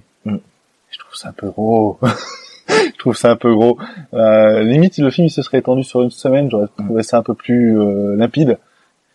Mais en fait, c'est vrai qu'effectivement, il faut, il y a un truc à renoter, c'est que, enfin, c'est ce qu'ils expliquaient au début. Euh, le film, ils l'ont tourné en très très peu de temps. Je crois qu'ils pouvaient En tourner que- sept jours, ouais, un truc comme ça. Ils pouvaient tourner que 3 heures par jour et ils avaient 200 000 balles, quoi, ce qui est ridicule, Mm. même pour du cinéma indépendant américain. Euh, donc effectivement, pour ça, bon, ils ont tourné de nuit et bah tu sens qu'ils n'ont aucun, enfin aucun matériel de lumière. Donc, Après, je souvent. trouve que la euh, lumière, elle mais a ils s'en sortent bien. Ouais, voilà. Ils s'en sortent bien avec de la lumière naturelle en plus euh, et en plus de la lumière néon naturelle, des éclairages extérieurs et tout. Ils arrivent quand même à faire un truc assez sexy. Ouais. Euh, donc ça, c'est à relever quand même, quoi. Je veux dire, c'est un petit Mais exploit. Le, le, le film a plein de, de, de petits moments où j'aime bien. À un moment, par exemple, sans trop t'en dire, il va rencontrer celle qui est derrière le téléphone. Ouais. Et pendant cette séquence-là, j'ai trouvé que, euh, bah, euh, même si au bout d'un moment, au bout de 40 minutes, on avait oublié en fait le sujet du téléphone rose. Oui, parce que c'est vrai que c'est une introduction, mais ça Ouais. porte le nom du film et tu te disais, ah oui, ils l'ont appelé juste pour cette scène d'intro. C'est ça. Pourquoi pas? Mais après, la fin ouais, ils rend le truc dedans. cohérent et j'ai trouvé ça bien, sauf que bah c'est toujours euh, très étiré et ça. euh, Effectivement. ça, ça, ça- en- le, le, le film il dure une heure et demie, une heure quarante. Euh, pendant les 20 dernières minutes, je pensais qu'à chaque plan, ça devait être la fin en fait. super intéressant parce que ça parle de la déconstruction de l'enfance aussi, ça parle de plein de choses, ça parle d'un gamin qui au final fuit parce que c'est la première chose qu'il voit, c'est la police. Oui. La police, ce sont ceux qui viennent d'arrêter son père, donc comment est-ce qu'il peut réaliser lui que la police qui vient de d'emprisonner le daron euh, lui vaut du bien quoi Oui, voilà. Ça. Il y a plein de choses qui sont intéressantes, le fait qu'il renie euh, plus ou moins son frère parce que c'est un demi-frère et pas un frère voilà euh, avec qui il a une affiliation sanguine donc il n'en veut pas. Mais bon, il va quand même devoir le protéger. Il y avait plein de choses à développer quoi. C'est euh, bon. Ouais, c'est un peu souvent, tu vois, moi c'est ce que je reproche aussi un peu à. Watcher, tu vois, qu'on a vu juste après. Le côté un petit peu, ouais, il y a des bonnes idées, mais euh, ça m'a pas passionné plus que ça. C'est ce que je reproche aussi à, à War Pony, qu'on a vu du coup euh, hier, je crois. Enfin, selon le- on sait pas quand les gens vont écouter, mais bon. Que, que, Sachez que hier on a vu War Pony, voilà. Enfin, moi, je l'ai, j'ai vu, euh, j'ai vu 30 minutes des deux heures. Mais, Ah euh, oui, c'est vrai. Mais ça, mais ça, c'était pareil. War Ah, bah, le War Pony, le sujet est super intéressant. Ah oui, euh, la oui. caméra se plonge dans une réserve indienne avec ces gens qui, en gros, ont tellement été abandonnés par la société euh, de par leurs origines. On leur a dit, on vous parque dans des réserves et euh, vous avez le droit de vivre là. Voilà. Et encore là, ils nous ont pas montré ceux qui vivent des rentes des casinos alentours qu'on a accepté de leur Mm. laisser. Là, c'est vraiment euh, les bas-fonds, euh, la drogue, la violence, les larcins, parce que de toute façon, t'as pas de boulot, personne veut de toi. Et, euh, et donc ces gens qui errent là-dedans. Donc on suit deux points de vue. Un long Bill qui euh, trouve un boulot euh, chez un, un exploitant terrien qui fait l'élevage de dinde.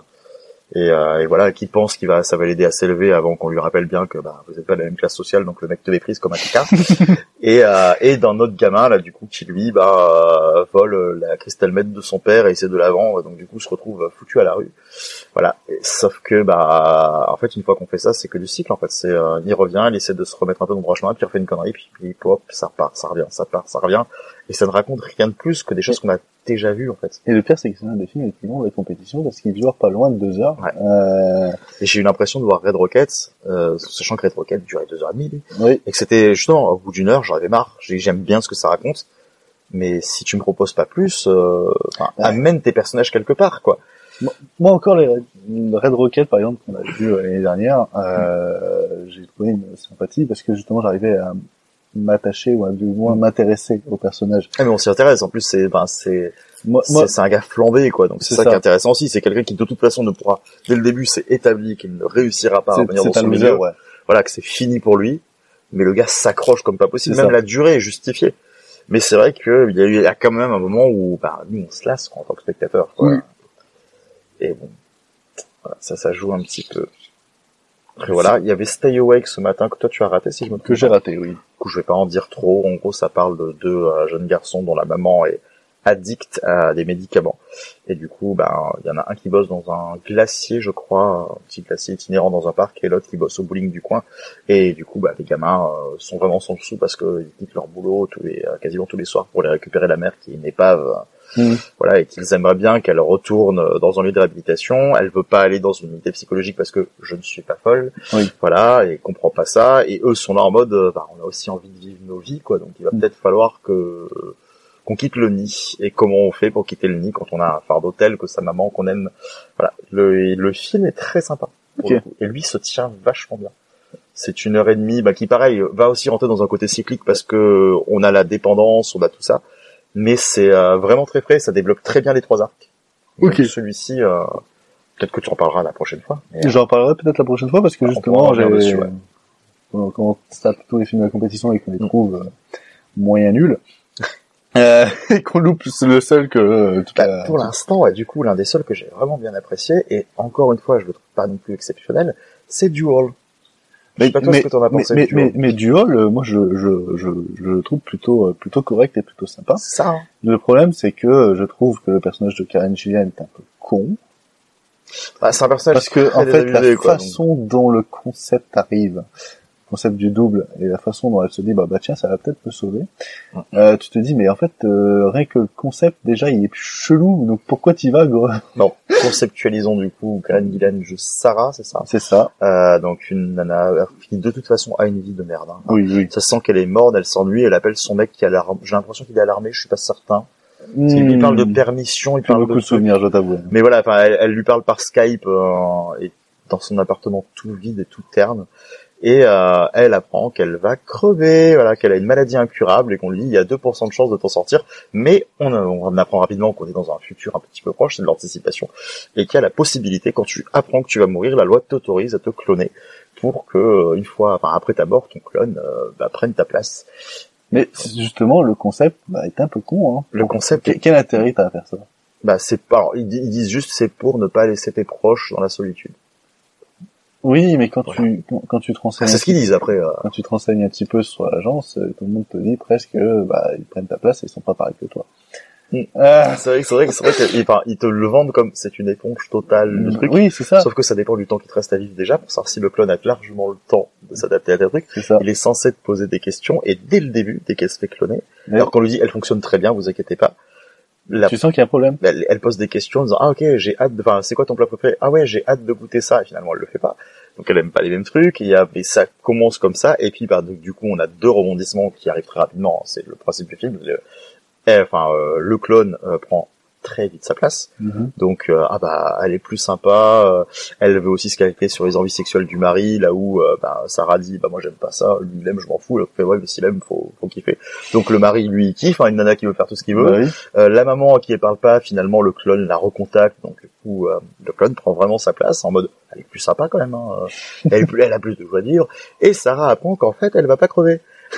Oui. Voilà. Et donc la loi veut que euh, si, enfin si normalement tu es pas censé euh, avoir un clone, donc euh, tu es censé le déprogrammer, et si le clone refuse, il a le droit.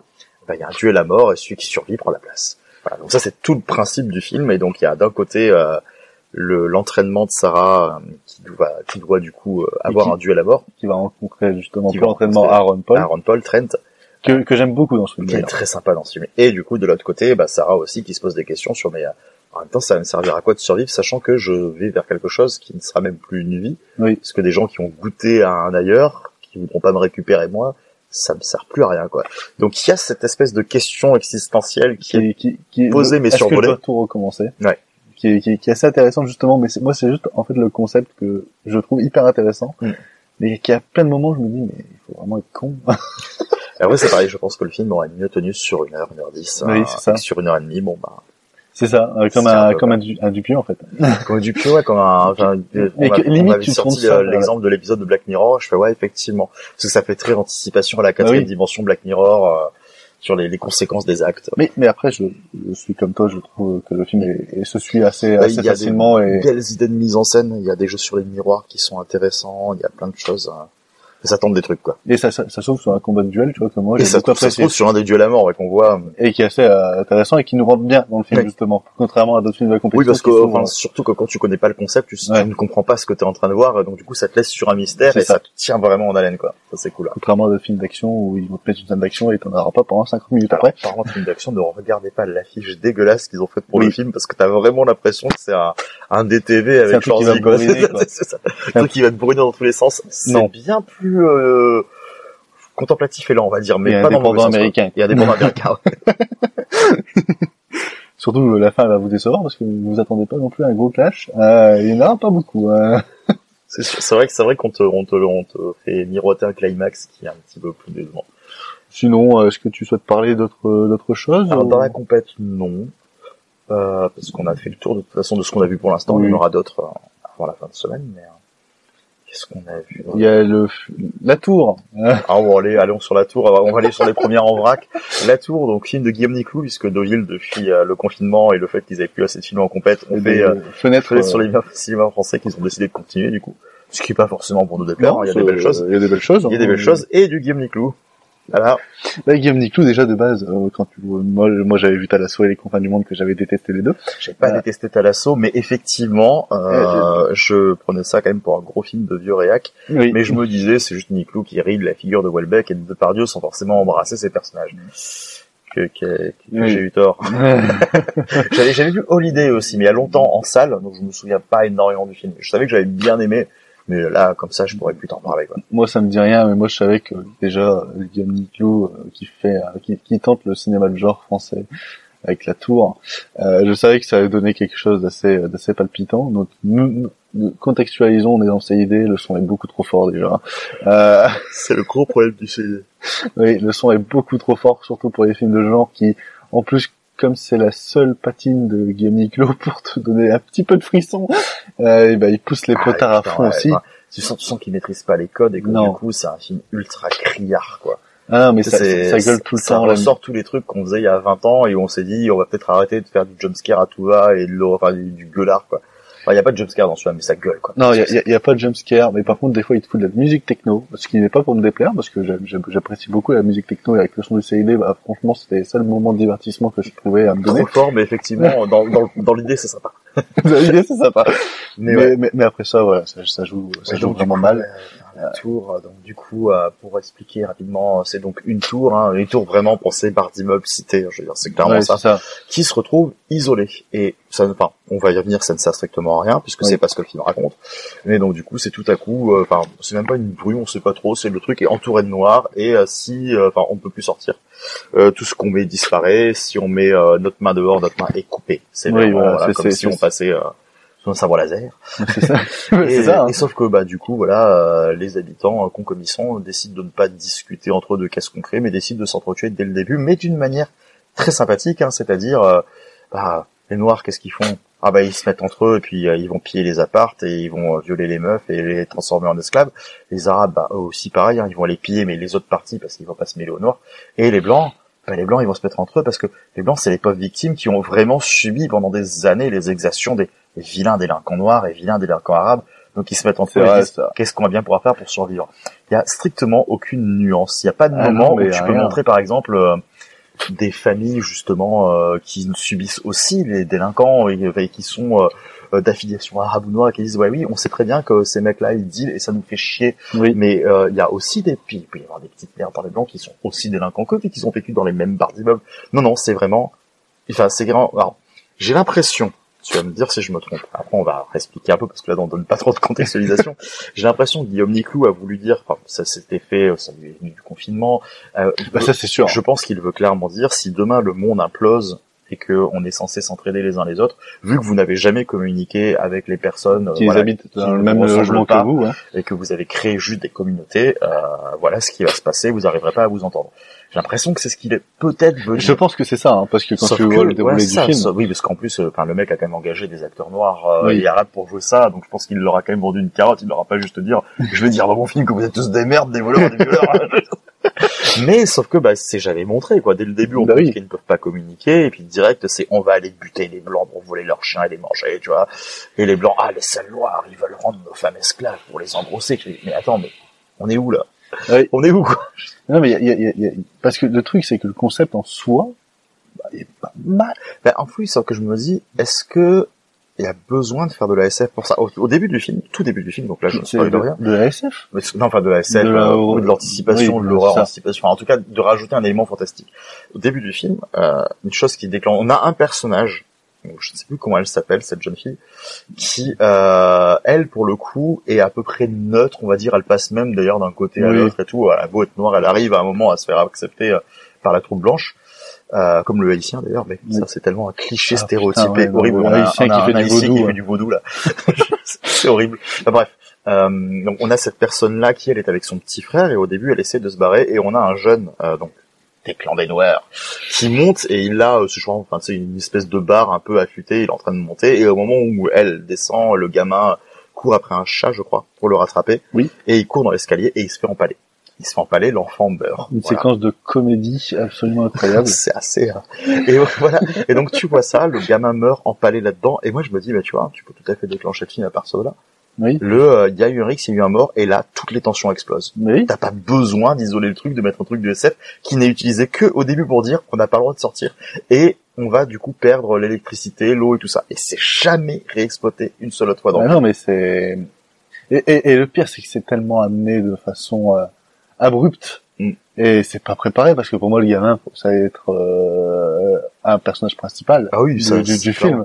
C'était tellement euh, misé sur et c'est ça. vrai que c'est pas amené comme un twist donc il Ah meurt non. c'est tout quoi Il, il- meurt, on en reparle deux scènes après et puis oublié. Euh, surtout qu'en fait, on fait des ellipses de temps qui sont au bout d'un moment, c'est c'est trop. Et alors c'est assez particulier aussi, on parlait de Body Part tout à l'heure, hein, de se dire que euh, bon, il y a une partie, un moment, donc si du coup il y a des ellipses un peu bizarres, effectivement, il y en a une qui se passe cinq ans plus tard, où en gros ce qu'ils font c'est qu'il y, a, euh, il y en a, enfin, euh, grâce aux haïtiens, qui se sont transformés en secte qui bouffent les bébés, et du coup ils demandent aux femmes de, coup, de cette, euh, enfin, de cette secte de, enfin, de d'être engrossées régulièrement, voilà, on va dire Mm. le terme, hein, pour justement fournir des gosses à bouffer. Et euh, les personnages qui font pas ça, c'est des personnages de mère. Donc les personnages féminins, soit c'est des mères porteuses, soit ce sont des personnages qui, même si elles refusent d'entrer là-dedans, vont accepter d'adopter, de sauver des enfants et de se sentir maman. Elles ne servent qu'à ça. Ah oui. C'est assez honteux l'écriture des personnages féminins, mais même tous en général. Et, même le personnage principal euh, devient maman à la fin. Voilà, c'est ça, c'est horrible. Et on parlait d'effets catalogue tout à l'heure, je sais plus sur quel, hein, sur euh, One and Hot Night, sur le premier film de la compète qu'on a mentionné. Oui. Voilà. 1800 Hot Night, on va dire ça comme ça. Euh, et on, on parlait d'effets catalogue euh, dans les stéréotypes. Là, c'est là c'est horrible. Là, il y a des scènes vraiment où euh, il y a une scène où il y a un gars qui passe et qui dit, enfin, qui fait du porte-à-porte en disant j'ai du riz. Est-ce que vous avez quelque chose à m'échanger contre mon riz? Et euh, il va voir une nana qui est infirmière de profession. On lui dit bah tu me donnes deux doliprane parce que j'en ai pas. Je te file du riz. Et là, elle se met à poil. Elle fait tu sais très bien ce que je veux moi. Et en fait, on apprend qu'elle se prostitue pour du shit. Oui. À une drogue dure, je fais, est-ce qu'on est obligé vraiment de mettre ce passage où elle se fout à poil, moi, tu sais, moi, ce que je veux, non, tu n'auras pas mon shit. Et, et c'est vraiment, c'est, et après, il y a plein de passages comme ça où ils enchaînent les stéréotypes de personnages pour dire, euh, ben, le, le moment où ils sont là, il fait, euh, Grégory, qu'est-ce que tu fais? Pourquoi tu fais des combats de chiens au sous-sol mais, ça sort de nulle part, on ne réexploite pas le truc. On te dit qu'après les chiens, au final, ils les bouffent, tu vois. Et à un moment, il te, dit, te mentionne que ah, ils font des combats parce que c'est des vilains, ils entraînent les chiens pour devenir des molosses. Mais, mais je pense qu'ils se sont marrés en, en écrivant le scénario. Et je suis pas sûr parce que Niklou avait l'air, enfin, quand il l'a présenté, il disait que ça lui tenait à Non, il avait l'air défoncé déjà de base. Oui, mais il avait ils, ont- ils avaient l'air d'être sérieux dans la démarche. Et puis le film, je trouve pas que ce soit très comique. J'ai pas l'impression que le, enfin, pour moi, le film se prend très au sérieux. Oui, Je donc peut-être, hein, mais euh, donc alors la tour est le fleuve noir de cette année. c'est ça. J'aimerais bien voir Feuille Noire d'ailleurs. Faudrait que je le vois celui-là un jour. Va être un sacré cadeau, quoi. Bah oui, mais parce que si tu me dis que, bah, parce que moi vraiment, tu, il y, a- y a tellement un ramassis de clichés et de trucs que je me dis, mais ils, ils ont dû se dire, au bout d'un moment, allez. C'est pas l'impression que ça va donner. Après, euh, peut-être que je me trompe, mais c'est pas l'impression que ça va donner. Je pense que, euh, je sais pas si c'est Nick Lou qui a écrit euh, le, film. Ah, ça à revérifier ça, je parce que en plus je l'ai quand j'ai écrit mon parce que si mais, c'est pas lui, ça tombe, c'est deux scénaristes qui se sont dit, bon, allez, on va prendre ça. Et Nick Lou a récupéré, et on a fait quelque chose de sérieux, ce qui peut être possible. C'est possible aussi, ouais. Mais, Regardez euh, Attack the Block, plutôt, c'est sympa. Hein? Regardez plutôt Attack the Block de Joe Cornish. Voilà. Il y a une cité, il y a des enfants de couleur qui se battent contre des aliens, et c'est fun, et c'est pas des clichés. Oui, Que demande le peuple Il n'y a, pas- y a- y a pas besoin de- de- de- d'aller aussi loin dans la démarche. C'est ça. Euh, est-ce que tu souhaites parler d'autre chose ou est-ce qu'on peut Oh, conclure cette première partie Ouais, euh, je pense, bah, vite fait, Armageddon Time, c'était très sympa. que je n'ai pas vu Voilà, si vous aimez James Gray, vous ne serez pas très surpris, mais ça reste euh, du bel orfèvre. Tu m'as dit que c'était dans la même veine que The Yard. Ouais, plus de, plus de The Yard, ouais. Plutôt que Lost City OZ et Wad Astra. Voilà, Euh, qu'est-ce qu'on peut... euh, a Cole Jane, euh, qui était plutôt sympathique Oui, aussi voilà, pour Jane, ouvrir la, le festival. Ouais, c'est ça, en ouverture, qui va traiter de la, enfin, du groupe qui s'appelait les Janes aussi, qui était un groupe du coup qui euh, faisait des avortements clandestins avant les années Nixon, où on a eu du coup le planning familial qui s'est mis en place et donc euh, l'avortement qui a été légalisé aux États-Unis. Voilà, c'est important d'en parler maintenant. Oui, Après, le film le euh, fait pas non plus extrêmement Bah, le bien. film le fait pour les Américains, quoi. C'est fait Ouais. pour ne pas choquer, donc euh, ça va pas secouer grand monde, mais ça va peut-être leur rappeler qu'il est temps de se bouger le cul pour plutôt sauvegarder la droit que de, enfin, leur droit que de laisser une Cour suprême décider à leur place. C'est ça, et c'est- ça peut aussi aider à avoir un nouvel éveil, euh, justement, euh, Oui, oui, voilà. de, de Bah, révolution, ça m'a- beaucoup fait penser à Scandale dans le traitement. Oui. Genre euh, Scandale, moi tu vois, c'est ce que je me dis. Moi, je vois ça, je me dis ouais, bon, c'est déjà tout ça. Effectivement, ça nous apporte rien. Mais j'ai quand même beaucoup de personnes qui se sont senties très touchées par le film et ça les a fait réfléchir sur MeToo, sur tout ça. C'est Donc ça. ce film peut avoir une utilité.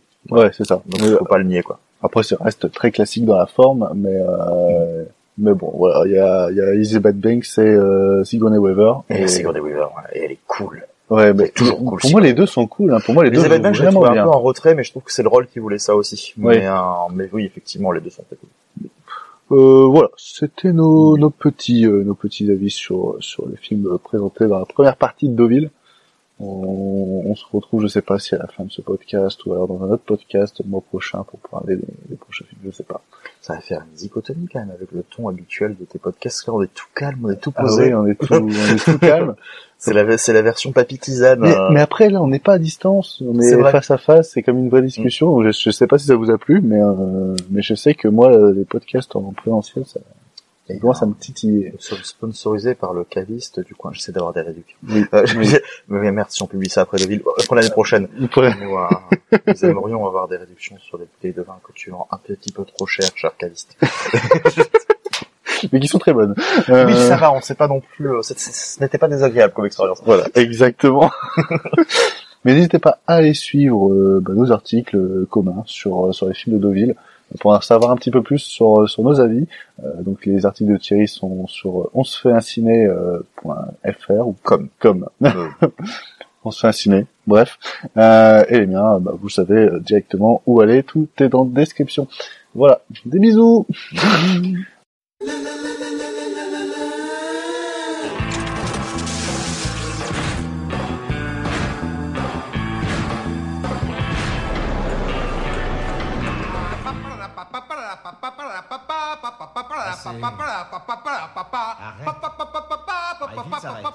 Mais merde Debout, vilain pionceur T'es en retard Voilà ce que c'est que d'être un esclave.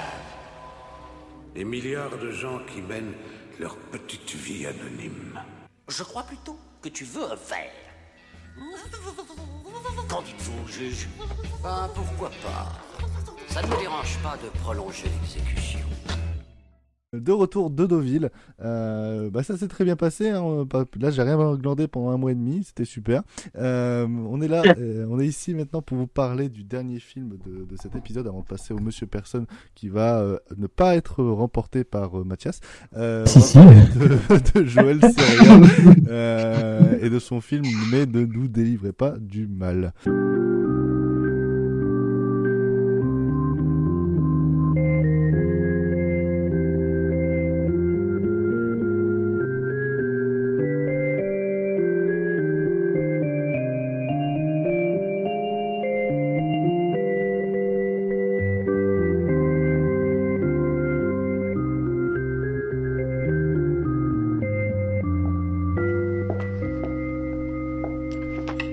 Anne et Laura sont deux jeunes adolescentes élevées dans un pensionnat religieux.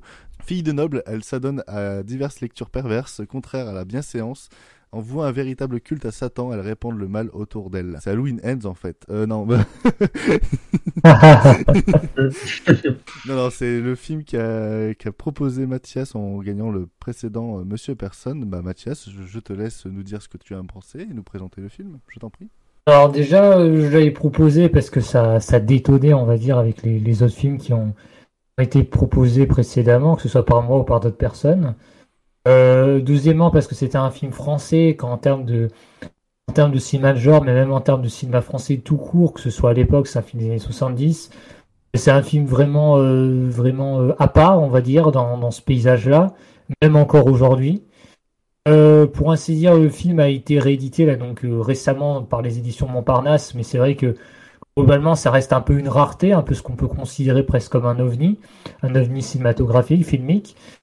Et de toute façon, c'est exactement ce qu'est le film. Moi, quand je l'avais vu, je savais pas trop à quoi m'attendre à part euh, à part ce résumé-là. Euh, et on est pris dedans, ce, ce mélange mélange entre cinéma un peu un peu présentant des des filles, enfin des deux petites filles, des deux adolescentes, on va dire. Euh, voilà, on sait, en fait, c'est bien parce que c'est un film, on sait jamais à quoi s'attendre. Là, J'ai bugué? Ouais, t'as bugué un petit peu, mais t'inquiète pas, Ah, avec ton audio ça va aller. Non, mais ton- avec ton audio ça va aller. Ok, ok. Voilà, on sait jamais à quoi s'attendre. C'est un film très déconcertant, on va dire. Euh, donc Joël Seria, pour savoir, euh, c'est un cinéaste qui a déjà un peu abordé euh, ces questions un peu euh, liées à- aux personnages euh, qui sont, qui sont, euh, qui sont soumis à certaines perversités ou qui vont avoir, euh, voilà, euh, un peu comme ça, je pense à un film que je connais, que je n'ai pas vu, mais les Galettes de Pont d'avant, je sais que quelques scènes un peu torrides, on va dire, pour ainsi dire. Euh, là, euh, c'est le cas dans ce film-là, même si euh, c'est peut-être pas le terme qu'on pourrait envisager. Et je crois que j'ai jamais vu dans un film euh, justement cette espèce de ambiguïté un peu avec euh, ces personnages d'adolescentes qui quelque part souffrent d'être de cette manière-là et en même temps euh, emmènent un peu les, les, les, différents euh, protagonistes euh, qu'elles vont croiser au fur et à mesure. Que ce soit, on pense aux, aux pauvres, euh, enfin c'est quoi, c'est un fermier, je crois. Enfin, on a différents types de personnages. L'autostoppeur également qui finit mal. Enfin voilà, et puis c'est bien parce que ça pousse le spectateur à se demander si ces personnages-là l'ont bien cherché. En même temps, euh, ces, deux, adolescentes qui sont tentées par le mal sont, sont pas toutes blanches également. En même temps, on a quand même envie de les comprendre. Puis arrive cette, euh, cette dernière séquence que je trouve absolument formidable en soi et attendue puisque c'est la. Je sais pas si c'est l'affiche, mais en tout cas c'était la jaquette du DVD moi que j'avais donc de la version restaurée. Deux petites filles euh, avec un plan où elles sont en train de prendre feu. Donc on se doute que ça va se terminer de cette manière, mais ouais c'est l'affiche aussi. Donc voilà, donc ils ont gardé l'affiche originale. Voilà donc euh, finalement même si on sait comment que ça va mal se terminer quoi qu'il arrive, euh, on ne sait pas forcément euh, pourquoi, euh, ça arrive. Et ouais, c'est vraiment un film que je trouve, je disais, ouais, dans les années 70, un film qui, dispose vraiment du- d'une force. Donc c'est sûr que c'est un film que j'invite à, regarder, surtout si vous aimez type de cinéma-là, un cinéma un peu bis, euh, un cinéma même un peu, un peu de genre, un cinéma français des années 70, euh, avec des donc, comme Joël Seria. Ça détonne. Aujourd'hui, je pense qu'on serait plus vraiment capable de faire ce type de film. Hein. C'est pas que le cinéma français, c'est le cinéma tout court. Euh, avoir les couilles de faire un film comme ça, je pense qu'il faut quand même le faire.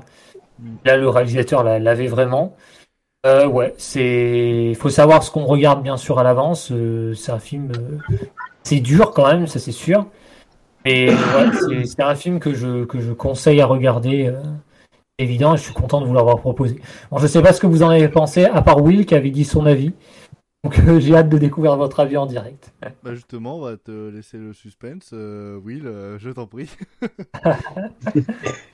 Alors, euh, c'est un film que j'ai vu quand même il y a un petit mois, je pense, donc ça remonte, mais j'ai vraiment bien aimé. Euh, c'est une proposition intéressante. Alors, ce que j'ai trouvé euh, plutôt plutôt pas mal dans le film, c'est le mélange euh, horrifique et, drame, quoi. C'est plutôt bien bien amené, surtout en fait sur sur la psychologie des deux filles.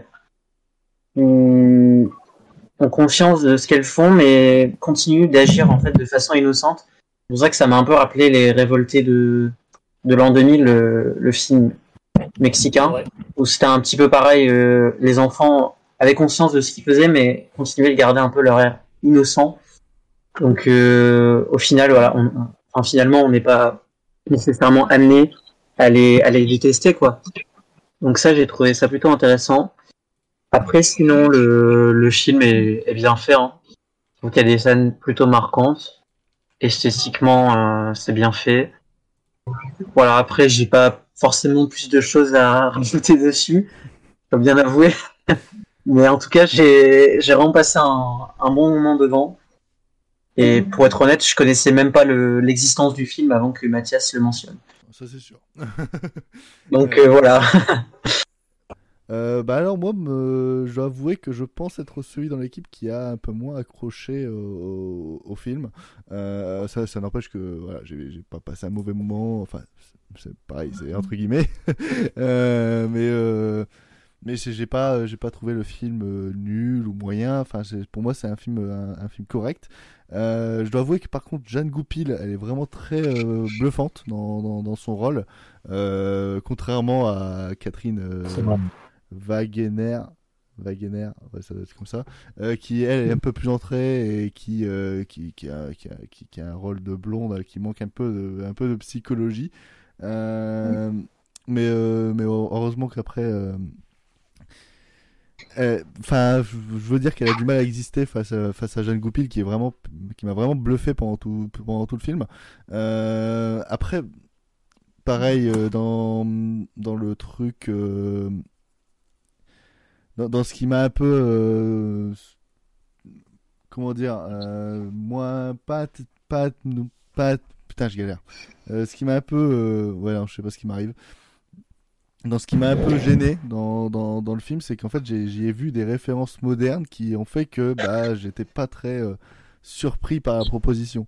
En, en gros, le film il m'a fait penser à un Bruno Redal pour plusieurs raisons, notamment l'aspect avec la religion et le fait que ça parle de Mm. sexe, de sexualité, etc. Donc j'ai pensé à Bruno Redal qui, je pense, s'est inspiré de ce film, du coup, euh, pour certaines scènes qui Oh. m'ont qui m'ont assez frappé. Euh, et également, ça m'a rappelé, euh, et ça c'est peut-être un peu plus obscur parce que, je- en fait, je, je regarde les films et je fais, mais c'est merde, l'histoire elle est quasi similaire à un autre, mais j'arrive pas à trouver le film. Et heureusement, il y a des gens sur internet qui sont été comme moi et qui ont trouvé que le film avait une histoire quasi similaire à Créature céleste de Peter Jackson. Ah, d'accord. Et, ce qui, ce qui a fait qu'en fait, bah, euh, j'avais l'impression de, de voir à peu près la même chose. Après, voilà, c'est deux films qui euh, se sont peut-être inspirés de ce film, du coup, pour Bah, je crois que Créature Céleste, c'est un remake. Hein. Enfin, plus ou moins euh, officiel, quoi. Ah, Ah, pas- bah, la première C'est ce que j'ai lu, hein, mais. Ok, d'accord. Ok, bon bah euh, ceci expliquerait cela. Après, euh, je dois avouer que la descente aux enfers, enfin la lente descente aux enfers des deux adolescentes est plutôt euh, sublimée par euh, par une dernière scène, par la dernière scène en fait. Enfin, pour moi, la dernière scène, elle fait vraiment euh, tout le film. Enfin, c'est c'est vraiment la scène qui qui va te rester en mémoire et qui va te faire rappeler du film en en plutôt bien comme un bon souvenir. Euh, mais après, pour moi, le film a plus d'impact à l'époque où c'est sorti. Je comprends du coup la proposition, la démarche et le statut un peu euh, ovni, euh, ovni, rareté un peu culte pour ceux qui l'ont vu. Mais je dois avouer que dans ces derniers temps où, où la violence, la religion, etc., est beaucoup moins soit représentée ou alors trop représentée, qui, dans, le sens où bah, euh, la religion a un peu moins d'impact en, en 2022 qu'à l'époque. Et la violence, on en voit beaucoup trop en ce moment et depuis des années, etc., qu'on est un peu trop habitué à voir ce genre d'action, à, con- à connaître ce genre d'action. Donc c'est ce qui m'a un peu rebuté. Mais bon, après, euh, c'est c'est un film que je vous encouragerais à voir pour euh, justement le remettre dans son, dans son époque et pour aussi euh, voir quelque chose qui change un peu, un peu de l'habituel. En tout cas, je suis pas, euh, je suis pas dégoûté de l'avoir vu, euh, Mathias, au contraire, je t'en suis plutôt reconnaissant parce que c'est quand même quelque chose à, découvrir. Et pour, pour terminer, Vince. Eh bien, moi c'est pareil, je connaissais pas du tout l'existence du film, donc c'est cool de l'avoir proposé.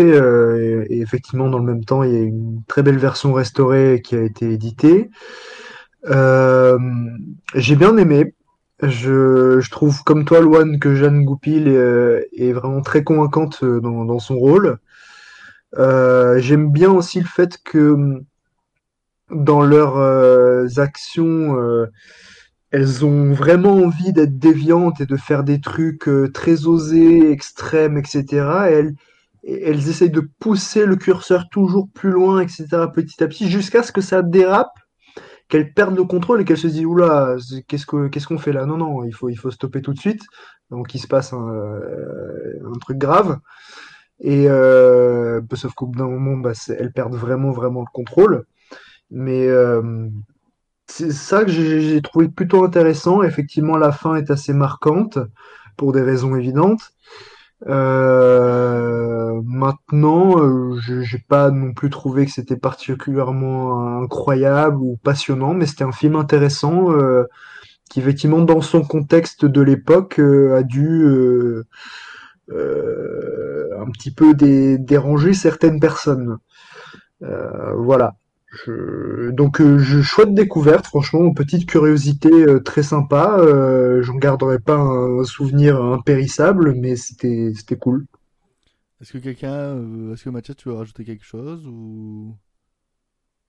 Non, euh, je suis content que vous ayez apprécié le film. hein. C'est bien, je disais, le film va peut-être diviser, mais en soi, il n'a pas divisé. Peut-être si on avait été un peu plus de monde, peut-être. Mais euh, Après, on est, Après- on, on est quatre personnes qui avaient beaucoup aimé le cinéma de genre en général. Et... ouais, voilà, c'est ça, c'est ça globalement. Mais je pense Ouais. que tu montres ça à quelqu'un qui est habitué à un autre genre de cinéma. Oui. y a, il y a- Ça, surtout.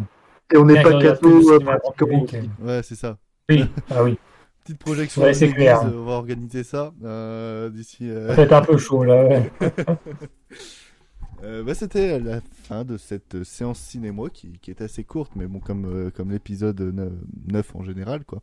On va maintenant passer à la dernière partie de cette émission, c'est euh, le fameux euh, Monsieur euh, Personne. Comment oses-tu me tourner le dos?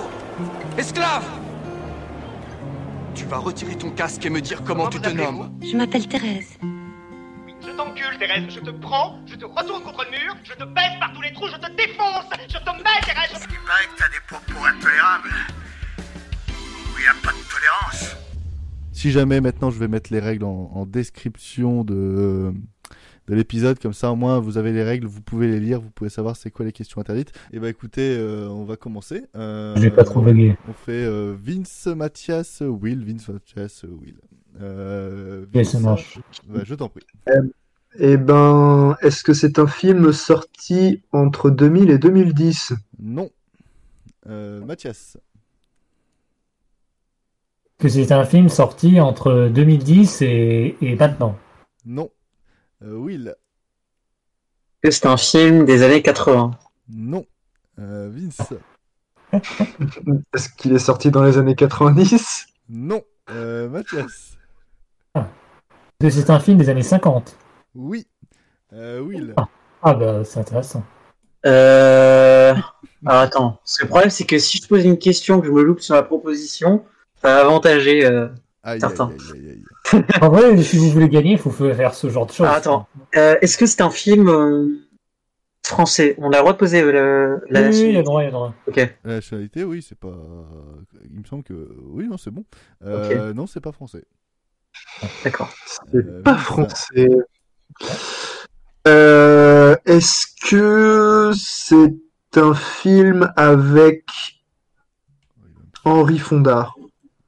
Donc pas en perso principal. hein? Non. Euh... Mathias. Est-ce que c'est un film asiatique? Non. Will. Euh... Attends, attends. Je. Je, réfléchis là. Ah bah oui, mais il fallait. hein. Euh, Est-ce que... Euh, Est-ce qu'il y a James Stewart dans le film? Alors, tac, tac, tac, tac, tac. Non. D'accord. Euh, Euh, est-ce, est-ce qu'il y a Nathalie Wood dans le film? Non. Mathias. Est-ce que... Bah, je continue sur la nationalité. Est-ce que c'est un film italien? Oui. Euh, Will. Ah. La tête de Will se décompose. Euh... Attends, attends. Est-ce que Ouais, attendez, là, c'est. Wow. Euh, Non, mais moi j'applaudis. Est-ce que le titre du film. Mhm. Euh... Ok, non, attends, je, je, je vais, réfor- je vais Le, reformuler. le film, le film a évidemment un titre de film, oui. si c'est- c'est- Non, non, non, j'avais. Euh, est-ce que est-ce que c'est un film de euh, d'Antonioni Non. Mais on n'a pas le droit de demander le réalisateur. ah oui, c'est ce que j'allais dire. Ah merde Ah la Bah, vache. c'est rien, là.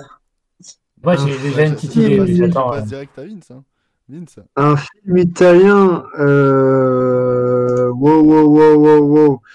Euh... Est-ce que c'est un film euh, avec une romance à l'intérieur? Pas un film romantique, mais avec une romance. Euh... Deux secondes. Il sait pas. Peut-être. C'est ça. Peut-être. Mathias. Je- Alors, est-ce que c'est un film euh, inspiré, euh, inspiré d'un mythe Vous m'en demandez trop là. Euh, je ne sais pas. Will. Ah Ouais. Euh, Non, mais c'est pas le cas. Est-ce que est-ce est-ce que la musique du film a été composée par Nino Rota? Le compositeur, on a le droit? Euh, Il. Il n'y a pas le droit. Hein. euh, a Non, non, il n'y a pas le droit. Il n'y a plus le droit maintenant. ça C'est que- pas le droit, hein Pas dans c'est les règles. interdit euh, depuis, depuis le. C'est interdit depuis le précédent épisode. Ah merde, j'étais pas au courant. J'ai pas changé que je vous ai envoyé, mais euh, sinon. Ça va être chaud, ça va être chaud par contre. hein. Par Ah, attends, par parce contre, que- le, jour, il y a un moment pour vous aider, je peux euh, dire euh, que vous avez le droit de faire certains, de demander certains trucs, mais euh, pour l'instant non. Euh, ouais, d'accord. Est-ce Oui, que- je. Dans la romance, t'avais dit oui, euh, Luan J'ai dit Il a dit peut-être. Ok. Je vais pas, je vais pas me taper tout le synopsis Wikipédia. Euh, Waouh. mais Will, tu peux reposer une question. Ok, euh, est-ce que un des acteurs euh, est égal, enfin, est-ce qu'il sait parler français euh, également? Est-ce qu'il a genre une double nationalité par exemple? L'un des, acteurs ou l'acteur principal? Bah, je- Un des ouais, acteurs, il a dit. un des acteurs, pas nécessairement l'acteur principal, Alors, mais un acteur connu, hein, je parle. Euh, non, bah non du coup. Ok. Euh, Vince. Euh... Oh la vache, est-ce que c'est un film... Est-ce que c'est un film que tu trouves drôle? Je sais pas, j'ai pas vu. Oh la vache. Ah, c'est pas vrai. Ah, du coup, il a droit à une autre question, dites non Vas-y, Vas-y, vas-y. Euh... Vous me posiez la question est-ce que tu as vu ce film? Et j'aurais dit non. Ouais, mais là, là, on est bien Ah, avancé. c'est du génie, putain. Euh... En fait, Ah ouais, j'ai une idée, là. En fait, j'ai pas, Est-ce que... Moi aussi. j'ai, j'ai pas Aussi, vu le film, mais j'ai vu une scène du film. Mais euh. Et après, et, peut-être- et- et en soi, si je dois répondre à ta question pour éviter que tu t'en reposes une de Vince, euh, ce n'est pas un film qu'on pourrait catégoriser comme une comédie de base. Ah. Voilà. Ah, de base. Bah, Ah. non, pas de base, euh, enlevé de base, mais c'est pas, c'est pas une comédie à, à la base du film. Enfin, après, je Bon, sais bah, pas écoute, si on va- rentre dedans, on- mais On va prendre cette question, enfin cette réponse pour, euh, pour ma question. Voilà. hein. On passe- euh, Du coup, moi, je vais te poser est-ce que le film se passe sur une île? Tu, tu m'en poses des questions, mais euh, non, bah non, non, bah c'est pas ce qui me vient tout de suite quand je regarde Wikipédia, on va dire. Ok, ok, non, non. Will. Élimine encore. Euh, est-ce que le titre du film fait référence à un volcan Bah, Je vois de quoi tu parles. mais on a, on a fait le même film, euh, Will. hein. Vous avez fait le même là. Mais logiquement, c'est mort, c'est pas bon. À moins que l'autre se soit foiré, Ah, non. c'est pas ça. Ah d'accord. Euh. Euh. Est-ce est-ce que le réalisateur est, est, est réputé? Alors, euh, je dirais euh, plutôt oui. Oui, oui, oui, oui, oui, oui, oui, oui. oui. Ah, Attends, c'est Oui, oui, c'est oui. plutôt oui ou genre Non, un oui, franc oui, oui, oui, oui. Oui, mais Ouais, c'est bon. réputé euh, dans le sens où il faut être euh, quand même un peu néophyte. Non mais d'accord, mais je veux dire, euh, il est connu quoi, c'est pas... euh, Ah, il- Elle est bizarre, la, la réponse. En, en- en gros, il est connu pour euh, si, si jamais Pour les cinéphiles. pour les cinéphiles euh, aguerris du cinéma italien. Oui, oui, bon, Ah, d'accord. D'accord. Bah, c'est pas. Ok. Non, mais c'est à moi là Oui, c'est ça, Mathias, oui. Euh, Est-ce que le film fait dure 1h55 Il y a le droit, je sais plus s'il y a le Ah droit oui, de le durer. droit, oui, oui. Très bonne. euh, Très bonne euh, 1h55, c'est ça? Ouais. Non. Ok. Alors, Pas de proposition du coup. euh, Will est-ce que le, est-ce que le film dure moins d'une heure trente? Oui. Alors, je peux, te- ah oui non, Oui, attends. tu peux proposer. Oui. poser Tu de peux, deuxième question. Alors, est-ce qu'il s'agit du film Umberto D? Ah, le bâtard. Oh. Oh Ah, bravo. Bravo. Ah, Bravo, bravo. dégoûté. J'aurais pu l'avoir aussi, mais bon. Bah, Ah, j'adore, hein, euh. Ouais, moi aussi, j'adore le Bravo. film. Ah, Ouais, c'est un Bravo. beau film. ouais. En pas gros, j'attendais que vous posiez des questions, mais euh, en, en gros, j'ai pas vu le film, mais je sais que vous trois, vous l'avez vu. Et donc, du coup, c'est pour ça que je l'ai pris. Et- Ah, bah oui. J'ai même acheté le Blu-ray l'année dernière. Le film de Vittorio De Sica, qui, voilà, tu vois, Ouais. quand, tu, quand tu parles du nom comme ça, les gens, ils savent peut-être pas trop c'est qui, mais quand tu t'y connais un petit peu en cinéma italien, euh, Ah ouais, c'est un, voleur de bicyclette. euh, c'est un monstre, hein. Vittorio De Sica est très fort. tu vois, c'est pas Antonioni, tu vois, Antonioni, euh, Euh, c'est déjà un peu plus connu, quoi. Ouais. Mais voilà, c'était euh, Umberto D, que j'avais vu une scène à l'époque à la fac. Euh, et dont une romance me disait pas trop, mais. euh, Mais voilà. Euh, J'espère que ça vous a plu. En tout cas, euh, Ah, j'étais à deux doigts, en vrai, j'y ai pensé en plus. je me suis dit, Purée. film des années 50 italien, ils vont être surpris de mon choix. Ouais, c'est parce que Mathias ouais, a demandé, parce que Mathias a demandé euh, sur la durée, sinon j'aurais pas pensé. Ok. Ok, ok, ok. Bon, bah, c'est. Euh. Tu as déjà ton film pour euh, le mois prochain ou tu l'as pas encore? Alors, euh, ouais, je l'ai. Ah, bah vas-y, fais-nous languir. Alors, c'est c'est vraiment le, le film que je voulais proposer depuis deux fois. Si, si j'avais gagné le Monsieur Personne, je l'aurais proposé, mais tant pis. Alors du coup, c'est le film De sang-froid, réalisé par euh, Richard Brooks. Voilà. C'est une adaptation d'un roman de, de Truman Capote. Et c'est pas très, enfin, c'est pas un film très joyeux, mais c'est vraiment, vraiment très, très bien. Alors, pour moi, c'est limite un chef-d'œuvre, donc euh, j'espère que ça va vous plaire. Ok. Euh, purée, film de 2h14, tu veux m'assassiner hein. En noir et blanc en plus, en noir et En blanc. noir et blanc. Des années 50. Ah ouais. Mon dieu. J'ai regardé Umberto D, moi ça dure 80 minutes. Non mais tu, non mais je pense que tu vas vraiment aimer en plus. Oui, Voir les deux, ouais. je, je, je parle un peu, un peu trop vite. Ok, d'accord. Tu veux pas qu'on regarde le 200 froid de Penelope Ferris fait en 1986 euh, qui, dure, euh, qui dure une heure et demie.